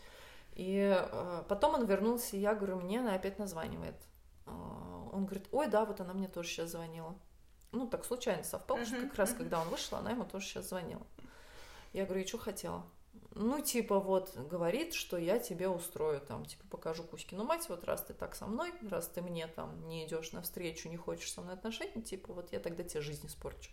И вот так буду делать. Я думаю, опять-таки, я плохо ее знаю, но, во-первых, ой, я не знаю, эта девушка будет слушать этот подкаст или нет, не хочу ее обижать, ну, во-первых, мне кажется, что на это мозгов бы там не хватило. Mm-hmm. Не потому, что она тупая, а просто не хватило бы на это. Mm-hmm. Вот у меня бы на такое тоже не хватило мозгов mm-hmm. кому-то парить мозг mm-hmm. ради того, чтобы как бы класть свою жизнь, свое время, свою энергию, чтобы mm-hmm. кому-то другому испортить жизнь, ну, это бред. Mm-hmm. И это, ну, этим занимаются, не знаю, какие-то психи. Ну, Она вроде... В, в бульварных романах только. Да, возможно. и вот я об этом ему и говорила. Я говорю, у меня такое ощущение, что я живу в каком-то бразильском сериале, вот, mm-hmm. судя по этим событиям, потому что оно не кончается. Оно как-то вроде только успокоилось. И опять новый виток, mm-hmm. опять какие-то новые звонки. Я говорю, сколько можно? Да я не могу, в конце концов, так жить. Разберись. И... В общем, к чему я это все вела? Короче, а, да. И вот он возвращается, говорит, вот она мне тоже только что звонила. Я говорю, прекрасно, отправим ей фотку. Направляю камеру телефона на себя и на него. И он выпрыгивает из кадра. Mm-hmm. Он выпрыгивает из кадра, я говорю, иди ты нахуй, извините. Разворачиваюсь и просто mm-hmm. ухожу в номер. Mm-hmm. Потому что, ну, это было нас... Потом это, он возвращается, это начинает рассказывать какую-то историю, почему именно так, что зачем посылать людям наши фотографии, а вдруг она там чуть ли не порчу наведет. Ну, mm-hmm. Mm-hmm. короче говоря. Вот, ну это было уже прям начало конца, угу. уже да, даже не начало, а какая-то. И пора, наверное, переходить в нашем разговоре, может быть, к, моменту, как завершались эти угу. отношения, потому что, ну, по-моему, маркеры мы все проговорили, если еще будет, вспомним. Какой-то я хотела сказать про зависимость. Абьюзер делает зависимой. Угу от него, то есть финансово. Да, да, да. Он не заинтересован в том, чтобы человек сам себя обеспечил. Ну, вот историю про банкомат мы помним, да? Mm-hmm. То есть он влазит в мнение. То есть ты должна была быть все время от него зависима. Да советоваться, принимать решения какие-то по жизни. То есть он был против а, личностного роста твоего, вот против развития. Любовь это вообще, когда мы всегда за то, чтобы человек развивался, угу. за то, чтобы у человека в жизни было классно. Угу. Созависимость и абьюз это тогда, когда я не заинтересован, чтобы у тебя было все угу. хорошо. Угу. Вот тут у тебя тоже были какие-то истории, такие моменты. Вот как он делал тебя зависимой? А какие моменты Про термокружку, но это а. уже потом, когда ты поняла, угу. то есть, что настолько эти отношения, ну, приучили тебя да, все время спрашивать да. мнение по каждому да, вопросу. Да, да, да. да, я только спустя некоторое время поняла, например, когда я уже вышла из этих отношений, что я могу себе наконец-то позволить какие-то на самом деле очень простые вещи. Вот история про термокружку, она из этой серии. Я уже давно хотела купить термокружку. И что-то все вот я ему говорила, слушай, надо в машину купить термокружку, чтобы ну просто ездить и пить там. Опять-таки не тратиться, не дай бог, на кофе для меня, угу. сэкономить на моем кофе, варить его дома и заливать в термокружку. Все из лучших побуждений. И он говорил, ну вроде да, надо купить. И дело в том, что я поняла, что я могу себе купить термокружку только когда вышла из этих отношений. Uh-huh. Это какая-то неочевидная вещь. Это какая-то совершенно далеко не прямая связь, но я точно знаю, что она есть.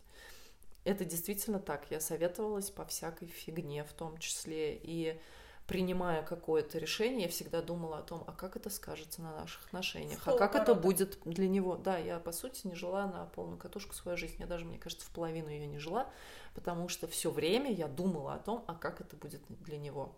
И я никогда не думала так про себя, как это будет для меня, если я просру половину своей жизни в таких отношениях. Угу.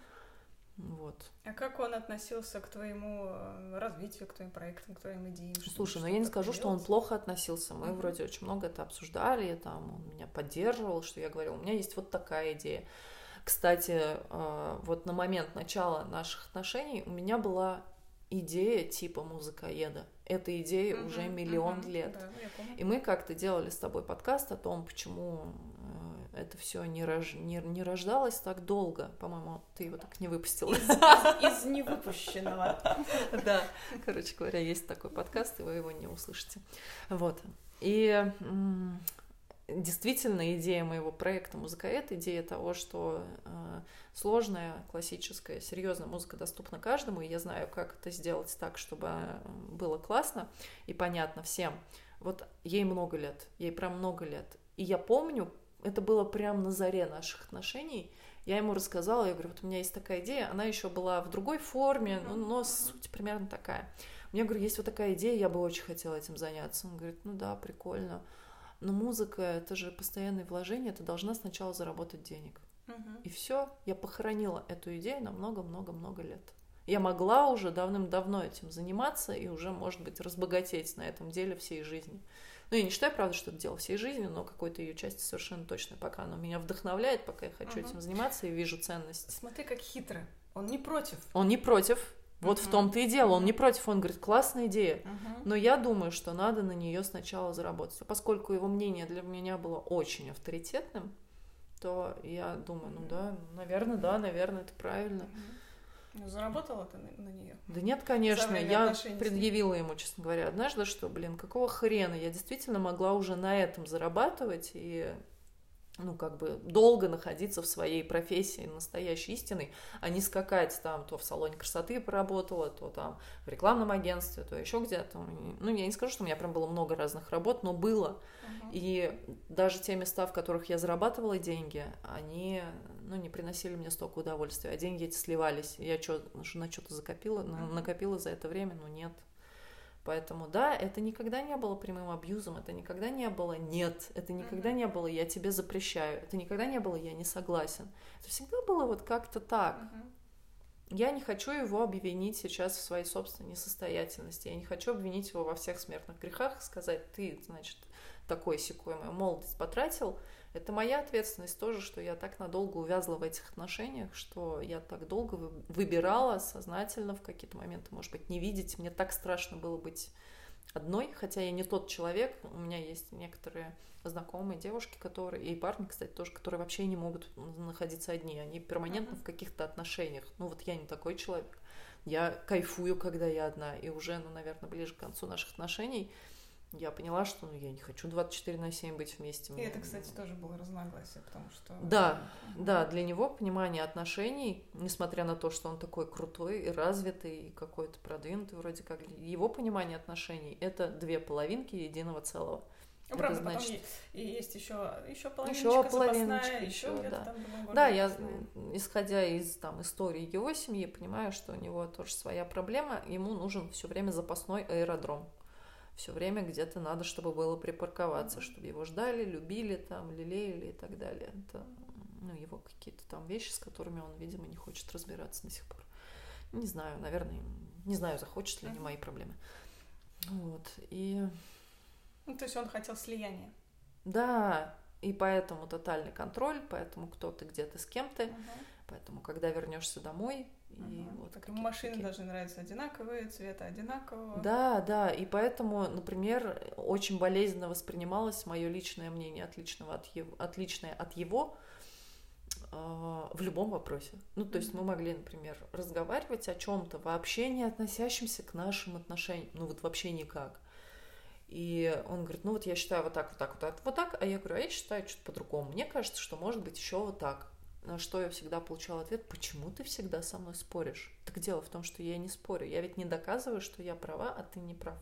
Я говорю, ну просто есть альтернативные реальности, вот такие там какие-то решения, еще какие-то. Это могло быть в любом вопросе, который вообще ну, никак не влияет на нашу общую жизнь. Но это всегда была обида и непонимание с его стороны, почему ты всегда со мной споришь. Ну, там уже под конец отношений, когда я начала как-то из них пытаться постепенно выходить, осознанно или неосознанно, я уже поняла, что я говорю, слушай, чувак, ну я не обязана с тобой во всем соглашаться. Я без тебя как-то жила там, ну, как минимум 18-19 лет до того момента, как мы встретились, у меня что-то сформировалось в голове. И ну, я же могу думать по-другому. Почему ты считаешь, что это ненормально? Почему ты считаешь, что я должна во всем с тобой быть согласна? Это уже посягательство на него, если ты думаешь иначе. Да, это уже что-то такое. Он говорит, ну нет, конечно, я так не считаю. Ну вот было бы классно, если бы мы во всем были согласны. Вот это какая-то, видимо, идеальная картина идеальных uh-huh. отношений в его голове. Она создавала рамку, которая ему не позволяла увидеть, что это нормально, что у двух взрослых людей могут быть разные мнения по тому или иному вопросу.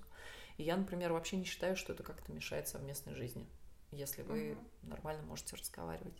Ну, вообще нет двух одинаковых людей. Да? Ну, посмотрите дело, по сторонам. Вы найдете точную копию? Ну, нет, конечно. Соответственно, и разный жизненный опыт, разный бэкграунд, разный способ чувствовать мир и события. И будет, естественно, разное мнение. Поэтому это абсолютно нормально. Что в тебе внутри давало так много времени в этом находиться? Вот помнишь, говорили, да, о тех крючках? Угу. Ну, это, безусловно, чувство вины. Угу Вот эта жертвенность, э, которая с моего детства, эмпатия, когда ты способна оправдать вообще все. Uh-huh. И я действительно есть во мне такая черта, я способна понять любого человека. Ну, то есть я не беру какие-то патологические случаи, uh-huh. типа маньяк-убийца, но если я там узнаю о каких-то ситуациях, там новости, не новости, не знаю, э, если это не сдвиг по фазе, то я начинаю об этом думать и думаю, ну, в принципе, можно понять вот uh-huh. эти обстоятельства, вот это что-то, я могу представить, что он действительно так поступил. Не то, чтобы я могу представить себя на его месте, но я могу оправдать вообще любую хрень, честно говоря, угу. внутри себя, сама для себя. И вот это, наверное, во многом. То есть моя, я не скажу, что моя эмпатия сыграла со мной злую шутку, просто а, моя безграничность сыграла эту uh-huh. шутку. Безграничность не в хорошем плане, не бесконечность, а отсутствие границ. Uh-huh. Отсутствие понимания, как со мной можно поступать, как со мной нельзя. Со мной можно было по-всякому, очевидно. Вот. Uh-huh. Ну и отсутствие нормального примера. Отсутствие нормального примера и собственного опыта. Я считаю, что опыт важен на сегодня. И я считаю, что надо ну, встречаться с людьми и пробовать. Не обязательно прям там, я не знаю, в десну долбиться на первом свидании, да, чтобы там, ну, что-то. Я не про это говорю, а про то, что просто общаться, пробовать, смотреть, анализировать внутри себя, вот это мне подходит, а вот это мне не подходит, а вот здесь вот так, а здесь что-то где-то лишнего он сказал. Mm-hmm. И развивать в себе умение говорить нет там, где надо сказать нет. Я, у меня очень долго не было способности говорить нет вообще никому. Mm-hmm. То есть касается и работы, там на меня вечно сваливали какую-то лишнюю работу, там я засиживалась допоздна, еще что-то, еще что-то, брала на себя кучу ответственности, которую порой вообще не вывозила и подводила людей, например. Ну, то есть вот такие mm-hmm. вещи, когда ты просто не можешь отказать, и все. И ты такой, да-да-да-да-да. Вот, мне кажется, многие этим страдают uh-huh. в той или иной степени. Надо просто тренироваться. Это делается навыком и никак больше. Мне что помогло? если меня о чем-то просили, это не только уже лирическое отступление от отношений, но и в отношениях в том числе. Если просят о чем-то, в чем ты не уверена, что ты не можешь прям точно, безоговорочно согласиться сделать, я всегда говорила, я должна подумать, я подумаю там до завтра, например. И действительно, ты просто берешь время, ты как бы не отказываешь напрямую человеку. И потом ты подумал и такой, ну, я подумал и решил, что все-таки нет, например. Mm-hmm. И это гораздо легче, и это, ну, поз позволит вам натренировать некоторый навык, вот этого нет. Лайфхак. Да. Ну, он классный, правда, он сработал для меня, и на сегодня я могу, если мне что-то не нравится, я могу прям сразу сказать нет, если я точно знаю, что нет. Вот, поэтому я думаю, что он может помочь. Угу. Что еще? Ну, наверное, это основные какие-то пункты. Угу. Ну, детство, отсутствие границ. Да. Угу. Да, ну это такая основная да, причина созависимости. И примеры наши еще культурные, они об этом. Когда uh-huh. вклад в отношения у нас в культуре понимается как жертвенность. Ты должен всего себя отдать. И вот только такой вклад будет достаточен, а то и недостаточен. Yeah. Классно ты сказала. Пять шагов один человек делает, пять шагов делает другой человек. Если другой человек не готов делать свои пять mm-hmm. шагов, это не про отношения. Да. Всё, ну, ты-то свои сделал, посмотри, другой сделал или mm-hmm. нет. Если нет, то, ну, да, это не про партнерство и не про равный вклад. А вклад должен быть равным. Mm-hmm. Иначе вот какая-нибудь такая фигня. Ну и границы, да, и как со мной можно, как со мной нельзя. Да. Потому что в данном конкретном случае у человека отсутствовала вообще эмпатия, отсутствовало да. сопереживание на уровне клиническом. Да, да, действительно, я смогла это понять только полностью выйдя из этих отношений. Правда, mm-hmm. у него совсем нет эмпатии. Угу. То есть это тогда, когда я делаю другому больно, и я даже не понимаю, то есть я не способен осознать, да, что я делаю больно. Да. Не то, что я такой прям злой, а у меня нету извилины, да, которая да.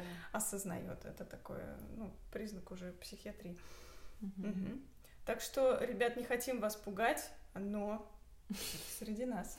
Да, и очень близко, и они не вот эти психи, которых показывают в крутых кино, да, там какие-то, не знаю, пролетая на гнездо кукушки, где все это ярко показано. И даже не Джокер. И даже не Джокер такой милашка, положительный персонаж, а вот такие люди, просто люди, которые среди нас, с которыми мы строим отношения, в том числе и ни о чем не подозреваем. Uh-huh. И потом получается так, как у меня, например, или как-то еще. Тоже маркер, как человек относится да, к вашей боли, к вашим страданиям, даже Однозначно, не связанным с да. отношением, да, трагедия да. была в семье, как человек к этому относится, насколько долго э, хватает его поддержки, да, и насколько на самом деле я думаю, что не у всякого человека хватит угу. ну, вообще силы воли быть в отношениях, когда плохо, ну когда правда плохо, когда второй партнер нересурсный, угу. и в этом случае действительно можно продержаться только на том, что ты выбираешь человека любить и в таком состоянии тоже. Ты выбираешь его поддерживать, ты выбираешь быть рядом, и ты выбираешь сказать, окей, я буду столько, сколько нужно. Угу. Давай, сколько тебе нужно времени, столько ты будешь переживать. У меня есть абсолютно адская история одной моей знакомой, когда они жили в ее квартире, угу. то есть он жил у нее, и когда она болела, она уходила к маме. То есть он вообще не был готов там заварить чай, ну как-то вот за человеком поухаживать. Ну, естественно, это все обрисовывалось тем, что ой, я же работаю, меня заражать нельзя, там, ну и так далее, и так далее. Она уходила к маме болеть. И э, однажды сделали операцию, там, по-женски, ей удаля, удаляли кисты, и после операции ее забирала мама. Она привезла ее к себе домой, и вот этот весь послеоперационный период за ней ухаживала мама. Mm-hmm. Принц датский появился тогда, когда она полностью пришла ну, в норму и забрал ее от мамы. Ужас. Парам-парам-пам. Mm-hmm. Тоже такая же перебивочка, да? Mm-hmm. То есть mm-hmm. пока с тобой все ок, э, я рядом. Как mm-hmm. только тебе нужна от меня поддержка, и я не могу от тебя ничего кушать, э, то, ну, пожалуй, ну, это... заведу кого-нибудь другого. Да, паразитарный образ жизни, uh-huh. когда ты ничего не даешь, только потребляешь. Uh-huh. Как это заканчивалось? Э, Длительно. Как, Длительно. Как ты чувствовала, что пора, пора, пора, пора? Было несколько разных моментов, которые позволили мне понять э, на разных этапах, что ну все, ну прям все, пора завершать. Я не буду их озвучивать, потому что все равно для каждого человека они будут свои.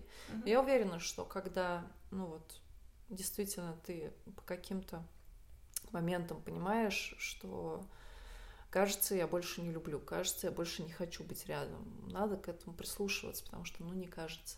Угу. Чаще всего и, скорее всего, не кажется, и так оно и есть. И вот некоторые такие моменты постепенно стали появляться. Мне было трудно выйти из этих отношений, прям я длительно из них выходила. Даже зная об, об измене, даже зная там каких-то таких, уже осознавая вот эти маркеры, о которых мы uh-huh, сегодня uh-huh. говорим, уже осознавая, что человек, который действительно любит, но он так не поступает. И даже исходя из этого всего, мне было трудно выходить из отношений. И он, кстати, тебя еще удерживал детьми, намекая на то, что хорошо бы да. завести детей. Он пытался, да, мне продавить вот эту историю, что типа давай заведем детей, и оно как-то само рассосется. Ну, слава богу, угу. дал Бог мне мозгов, потому что я говорю, слушай, ну как можно перекладывать ответственность за сломанные отношения на человека, которого еще даже в проекте нет? То есть он должен что, с миссией родиться, нас спасти? Это что за... Миссия. Да, это что за подстава вообще? Я считаю, что рождать можно человека, когда, ну вот, вы оба хотите просто, я не знаю, что-то хорошее uh-huh. дать этому человеку, а не заставить его спасать ваши отношения. Поэтому, ребята, извините, если вы когда-нибудь кого-нибудь родили или собираетесь рожать ради того, чтобы спасти брак, ну вы дураки. Ну, извините, но дураки.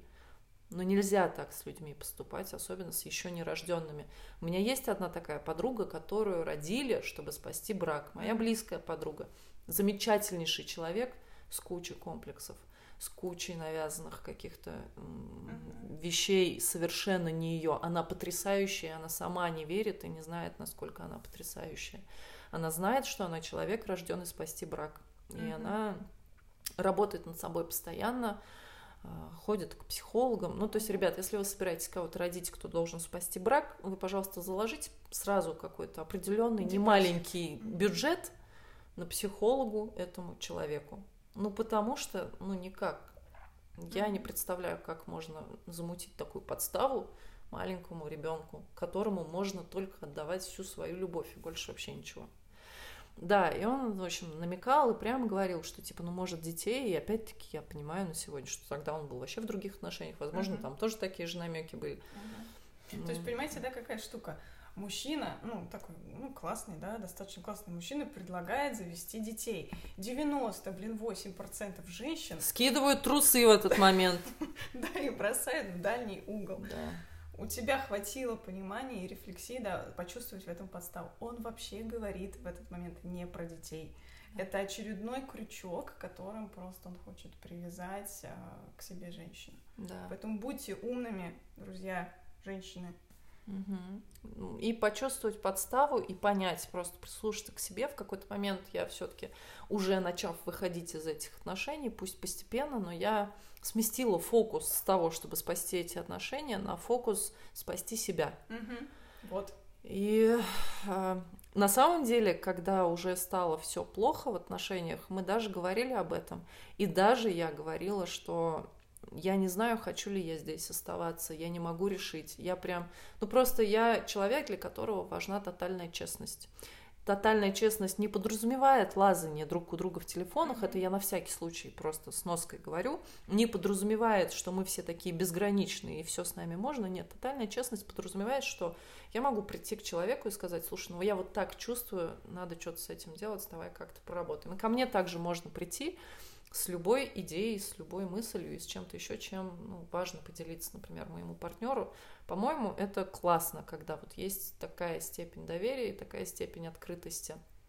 И вот, ну, для меня это важно, поэтому я это делала. И, по сути, я им просто открыла все карты, да, как uh-huh. на сегодня можно понять, и просто дала какую-то возможность там еще новые крючки придумать. Uh-huh. Но, видимо, он тоже тогда начал понимать, что я что-то начала догадываться о чем-то, и что вот, вот это вот все, и он больше ну, не может старыми инструментами меня удерживать. До последнего было какое-то чувство вины, было именно основано на, на том, что от хороших людей не уходят, потому что вот мы сегодня весь разговор говорим о том, что он не был очевидно плохим. Он mm-hmm. вообще, честно говоря, ну неплохой человек. Mm-hmm. Мне кажется, с ним классно дружить. Мне кажется, с ним там можно общаться. Ну, сотрудничать, работать. Сотрудничать, работать. Он правда неплохой человек. Mm-hmm. Вот правда. Он просто со мной плохо поступил. Кстати, это откровение мое некоторого времени давности, нескольких лет, что иногда с хорошими людьми случаются плохие вещи. Иногда хорошие люди плохо поступают. И Почему-то мы часто, кстати, определяем по одному такому поступку или по одним таким вещам весь образ человека. Но это не к этому разговору, это mm-hmm. просто вот однажды до меня это дошло. И, и хорошие люди поступают плохо, и да, плохие поступают да, хорошо. но это не определяет полностью всего. И поэтому, да, он был хорошим. И есть, наверное, хороший, не знаю, как сейчас. Но он плохо со мной поступал. Исходя, вот опять-таки, я уже об этом говорила, и уже рассказав всю эту историю, э, с основанием могу сказать, что я правда считаю, что с головой проблемы. Потому что, э, когда в последний раз мы с ним виделись, это был день, когда мне снова позвонила эта девушка. О, господи. И, в общем, он до последнего пытался меня убедить, что все не так. Она уже прислала мне фотки из его дома, в его одежде, с его домашними животными, там, я не знаю, ну, uh-huh. а у них, кстати, не было совместных фоток по той же причине, по которой у нас с ним не было совместных фоток. Все же логично, я же говорю, он нам всем одно и то же говорил. Uh-huh. И я совершенно не уверена, что у нас всего двое на основании uh-huh. этого всего. Вполне вероятно, прям есть огромная степень вероятности, что там больше народу задействовано в этой массовке. Вот, и... Э, о чем я говорила? А, да, когда она, значит, мне там тот раз позвонила, я вот уже, я говорю, вот, смотри, мне фотки прислали. И он мне после этого раз пять позвонил, и раз пять попытался что-то с этим сделать. Потому что... Э, и это были уже какие-то такие...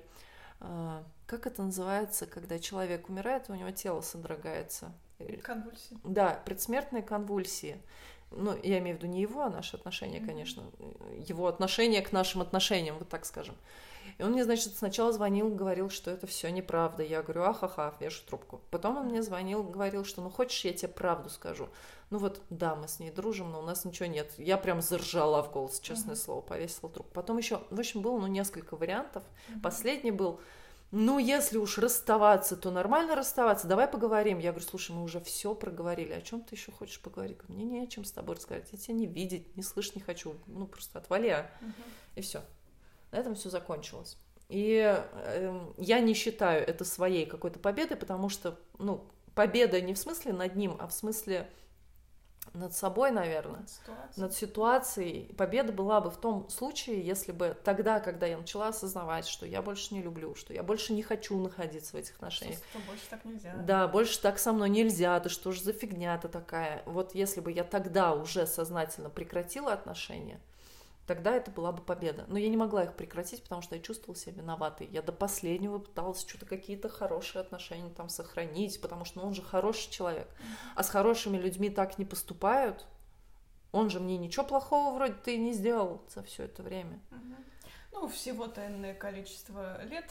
Да, украденных. Вверх. Да, угу. украденных, потому что ну, это не был равный вклад в отношения, угу. потому что были параллельно другие отношения.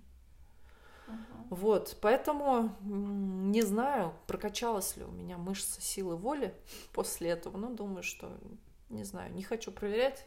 Ну, ты однозначно туда все равно капнула. Да, да, угу. на эту чашу весов. Туда что упала. давало еще вот это чувство, что ну вот сейчас я могу, я могу собственная состоятельность, наращивание собственного внутреннего стержня, в первую очередь финансового, потому что финансово я не то чтобы от него зависела, не то чтобы он меня ну, содержал. Да, мы услышали историю про кофе. Да, да, там вел... Не... Содержанием это назвать сложно. Ну, как бы да. А сейчас в Тиндере знаешь, как пишут? Как? 250 тысяч в месяц плюс подарочки. Охренеть, что так можно было? Вот, ну, ну, как бы сразу, понимаешь, сразу. Прайс, понятно. Ладно, это другая крайность. Мы не про это. А, да, там, конечно, речь о содержании не шло. Он мне помогал. Я, я говорю, я не хочу ни в коем случае его очернить, сказать, что все было очень плохо.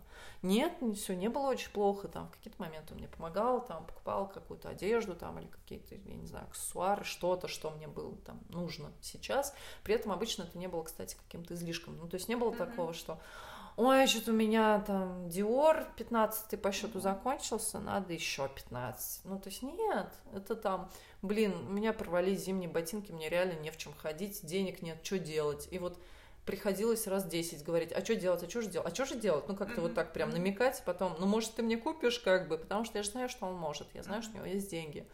Он, ну, иногда предлагал мне сам что-то купить, но далеко не всегда. Чаще всего я думаю, что он прекрасно понимал, и он знал, что он может мне купить, но просто это делалось так, чтобы я должна была попросить. Mm-hmm. И чтобы я осталась после этого должной, потому что я попросила, и мне ответили. Он ждал твоего вот этого да. вот, да. твоей просьбы. Хотя, мне кажется, ну, очевидно, я вообще, ну, не знаю, если я когда-нибудь окажусь в ситуации, когда, потому что, ну, этапы жизни же разные бывают, бывает излишек, бывает недостаток. Если я окажусь в ситуации, мы с моим партнером будем в недостатке, у него порвутся зимние ботинки, у меня будут деньги, мы пойдем и купим ему, блин, ботинки. Но это же нормальная история, если мы семья, и мы партнеры, мы друг друга поддерживаем. И не надо, ну, намекать и просить 10 раз, по-моему, это так должно выглядеть. Извиняюсь. И э, собственная финансовая состоятельность мне помогла когда, но это смогло случиться только когда я начала выходить из этих отношений. Uh-huh, uh-huh. Никак, никакими способами я не могла нормально начать зарабатывать, нормально, я имею в виду достаточно для того, чтобы э, состояться, пока я была в этих отношениях. Смогла только уже начав выходить. Как я говорила, это было постепенно, и заработок у меня тоже начал появляться постепенно, увеличиваться. Появились возможности, про которые я ни с кем не собиралась советоваться, говорить, а как ты думаешь, надо или не надо? И, кстати, еще такой интересный момент. Он себя всегда позиционировал, что я, говорит, круто знаю людей, я круто умею считывать. И поэтому были такие моменты, когда я, например, с ним советовалась и говорила, ну не то, что даже советовалась, а говорила, есть там вот, ну такая возможность посотрудничать с этим человеком, я, наверное, возьмусь. Он говорит, ну да, конечно. Ну, такое немножечко ощущение от этого человека не очень приятное. Фонит. Фонит. Ну ладно. Uh-huh. И потом, если с этим человеком случалась любая неприятная фигня, да ты знаешь, у меня ну, с многими людьми случается неприятная фигня. Ну, как бы не так, что прям вообще пипец, ну просто какая-то ситуация, недомолвка, там что-то еще, и вдруг вот как-то так. Всегда говорилось, а я же тебе говорил, uh-huh. вот у меня же чуйка на людей, я же тебе говорил, что это так. И как-то оно так. Ну, в какое-то uh-huh. время, в общем, я соглашалась, что... Uh-huh. И это меня потом там пара таких ситуаций, я думаю, действительно надо прислушиваться. И все. Ну, то есть он создавал свой авторитет. Да, он mm-hmm. создавал свой авторитет, совершенно верно. Ни на чем mm-hmm. при этом. Mm-hmm. Хотя там, ну, разные были ситуации, но в основном все равно это не имело какого-то такого весомого основания. Вот. И э, помогли вот эти возможности. То есть, когда я начала выходить из этих отношений, а, ну, выходить даже не столько, как э, расставаться, а просто, как я уже сказала, сместила фокус на себя, просто на свою жизнь, наконец-то обратила внимание. А что там, блин, вообще происходит, пока я вот впахивала много лет на эти отношения? Оказалось, что ну, не то чтобы ничего хорошего, но просто я поняла, что ну все, хорош, надо что-то и на себя тоже тратить какую-то энергию, а не только вот на то, чтобы с этим божеством пытаться остаться вместе. И э, как только я это сделала, удивительным образом стали появляться какие-то интересные проекты, какие-то возможности, какие-то люди интересные вообще в моей жизни вдруг начали появляться. И вообще люди. И вообще люди, да, а не ограничился круг общения там тобой и еще двумя подружками, например. Вот. И, и вот люди, возможности, ну, люди не в том плане, что они меня поддерживали, а в том плане, что я просто впустила жизнь в свою жизнь, скажем mm-hmm. так. И и вот это финансовая независимость. Угу. Наверное, так. Угу. Что-то еще есть, что рассказать, добавить? Пожелания, предостережения. Ой, да я уже все сказала. Мне кажется, тот, кто осилит этот подкаст, он уже все понял к этому моменту. Какие пожелания? Ну, прислушивайтесь к себе, прокачивайте свои э, э, недостающие какие-то черты, для меня это были э, отсутствующие границы, а это очень важно в партнерских отношениях, потому что очень важно друг другу давать понимать, как можно с вами поступать, куда можно заходить, что можно обсуждать. И это ведь не про войну, не про истерики, не про ссоры, а это про нормальное взаимодействие двух взрослых людей. Мне на сегодня 32 года, и отношения, я думаю, что у меня будут, ну, вряд ли с человеком младше меня, ну, по крайней мере, раньше такого не было, чтобы мне нравились мужчины младше меня. Поэтому э, я представляю себе, допустим, мне 32, но моему партнеру не меньше, скорее всего, немножко старше, ну, просто чисто исходя из uh-huh. того, что мне нравится мужчина постарше. И прикиньте, вот мы встретились такие два огромных мира, просто отдельных вселенных, и вдруг начали, ну, решили быть вместе, начали что-то строить. Это может быть трудоемко в какие-то моменты. Но мне кажется, что уже где-то в начале отношений можно понять, ну, uh-huh. хочется дальше с ним строить или не хочется. По вот каким-то, если человек уважает ваши границы, уважает ваши желания, уважает ваше мнение по каким-то вопросам, они ему совершенно не мешают жить, например, uh-huh. не заставляет вас менять круг общения и, может быть, наоборот, хочет познакомиться с вашими друзьями, да, если проявляет инициативу, мне это кажется хорошим знаком, потому что, ну, расскажи мне, кто твой друг, uh-huh. я расскажу, кто ты, это никто не отменял, и это в какой-то степени так и есть, а, потому что нас формирует наше окружение. И вот, вот эти все вещи, ну, как бы, если они присутствует, окей, хорошо, мы можем пойти дальше, посмотреть, что из этого получится. Потому что, мне кажется, уже где-то, ну, примерно в начале отношений это заметно по вот тем или иным моментам, по высказываниям и, и так далее. А любить одну музыку, вот мне вообще не важно. Uh-huh. Ну, я обобщаю, да, там uh-huh. кино, там еще что-то да вообще пофигу. Человек, если наслаждается, я порадуюсь, что он наслаждается, пусть даже русским рэпом, но если ему кайфово от этого, окей. Он же, ну, эндорфин там вырабатывает гормон счастья и так далее. Значит, мне тоже будет классно. Вот, наверное, обращать внимание на какие-то такие вещи. И я на сегодня считаю, я однажды была на... Ну, не однажды, я ходила к психотерапевту, сейчас пока прекратила но собираюсь, угу. ребят, это важно. Это, кстати, тоже такой, да, ну, вклад в себя. Однозначно. Чтобы почувствовать себя, чтобы разобраться да. со всем этим со стороны. Вот, и э, лежа на кушетке у психотерапевта, мы тоже обсуждали тему отношений, и она говорит, ну вот для вас что отношения? Я ей приводила, потому что не потому что, кстати, твою книгу прочитала, а потому что тоже давно меня зацепила эта история из фильма "Давай поженимся", угу. что отношения это когда у тебя есть свидетель твоей жизни, свидетель твоей жизни, не даже соучастник, а человек, который замечает, что ты радуешься, переживаешь, там еще что-то, делает все это вместе с тобой, и ну, ты в его, уча... в его жизни такое же участие принимаешь.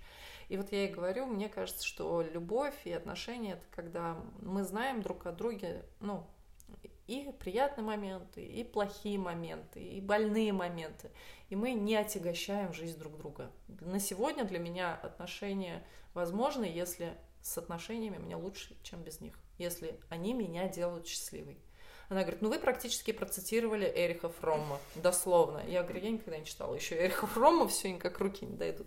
Короче говоря, видимо, умные люди сходятся во мнениях, ребята. Причислила себя к психологам великим. Ну ладно, это все шутки, но вот это мое мнение, я его никому не навязываю, но если в отношениях вам хуже, чем без них, то это хреновые отношения, по-моему. Mm-hmm. Ну, правда. Mm-hmm. Эмоциональные качели. Эмоциональные качели. Вообще, сегодня люблю, завтра ненавижу. Да. Вот это все. То есть просто в первую очередь вам должно быть кайфово вместе. От чего конкретно не так важно. Просто хорошо вместе. Если это хорошо есть, можно двигаться дальше и смотреть уже какие-то важные моменты, которые там Алена, например, в своей книге описала, и уже, ну, как-то сравнивать в общем, такой лиф у нас сегодня получился. Лиф на полтора часа. Ого. Но мне кажется, что это, это очень ценно. Надеюсь. Это, это прям такой лиф колоссальный опыт.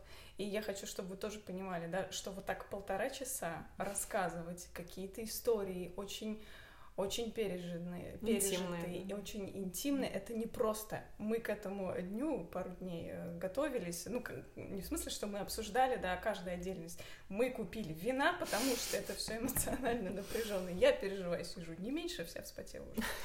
Вот, потому что, ну, это действительно, мы не о теории какой-то рассуждаем, мы говорим о практике, о пережитых годах, да? Да. Поэтому ссылка будет на Женин Инстаграм. Зайдите, пролайкайте. Скажите спасибо, да, вот за то, что она вот этими полутора часами сэкономила, возможно, пять, возможно, восемь кому-то лет жизни вот в каких-то таких отношениях. В маркерах, в моментах, в очень понятных примерах, что такое созависимость, как она проникает да, в жизнь, как она эту жизнь забирает. Поэтому скажите спасибо, залюбите, ходите на мероприятия.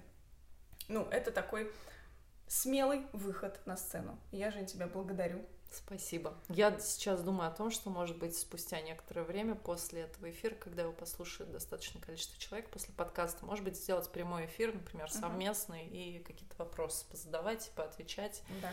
Потому что, ну, есть что сказать, есть чем поделиться. Это действительно пережитый опыт. Я считаю, что я проделала колоссальную работу над собой за время этих отношений. Особенно, ну, когда выходила, да, это правда была работа, это правда было очень много осознаний, переосознаний, очень много честности, на которую ну, нужно много эмоциональных сил.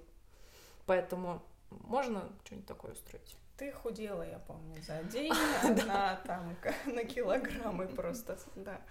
Вот, поэтому что я еще хочу сейчас в конце а, добавить. Будет ссылка здесь в подкасте на сайт, на котором можно будет зарегистрироваться на мой интенсив, который называется «Любит, не любит». Мы так решили это все приурочить и вот этот опыт, эту историю к приближающемуся интенсиву когда тоже в маркерах, тоже в понятных таких примерах я буду рассказывать о созависимости, об абьюзерстве, о том, за какие крючки это цепляется. Так как у нас э, с Женей жизни так они как-то кармически связаны пересекаются, то вот у меня, значит, я интенсив готовлю, а Женя вот такую историю решила вот ну, так рассказать, поделиться, готова об этом говорить. Понимаете, мало людей, которые готовы об этом поговорить. Я вот о чем хочу сказать. Я однажды обратилась к одному человеку, тоже такому близкому ко мне родственно, с целью рассказать его историю. И он отказал, потому что, ну, ну, а кто захочет, да, вот Ну, мне еще кажется, что действительно такие истории можно рассказывать, когда они полностью отжиты, прожиты, там, прорыданы, проплаканы. Ну, то есть эмоционально уже не цепляет, уже не больно, уже это, ну, как кино какое-то обо мне прошлое, потому что я с большой уверенностью могу сказать, что Женя, которая влезла в эти отношения, Женя сегодняшняя, это настолько... Совершенно. Это разные люди от эмоционального до клеточного уровня, это однозначно.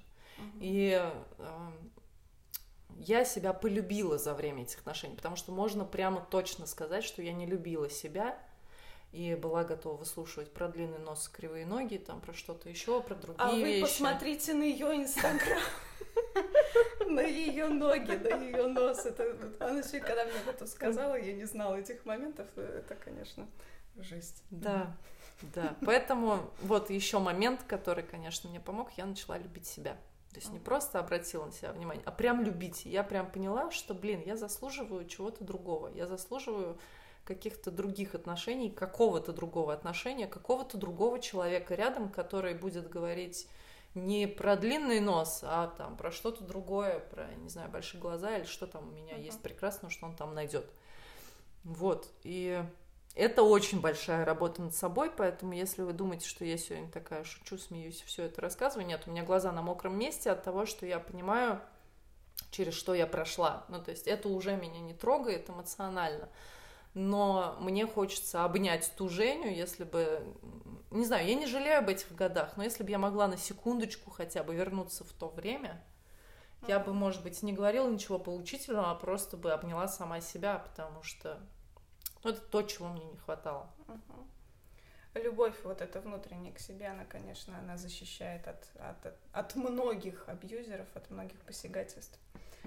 Ну что, движемся к завершению? Да. В общем, по ссылкам проходим. Женю любим э, в прямом смысле слова. Лайками в Инстаграме мероприятия посещаем.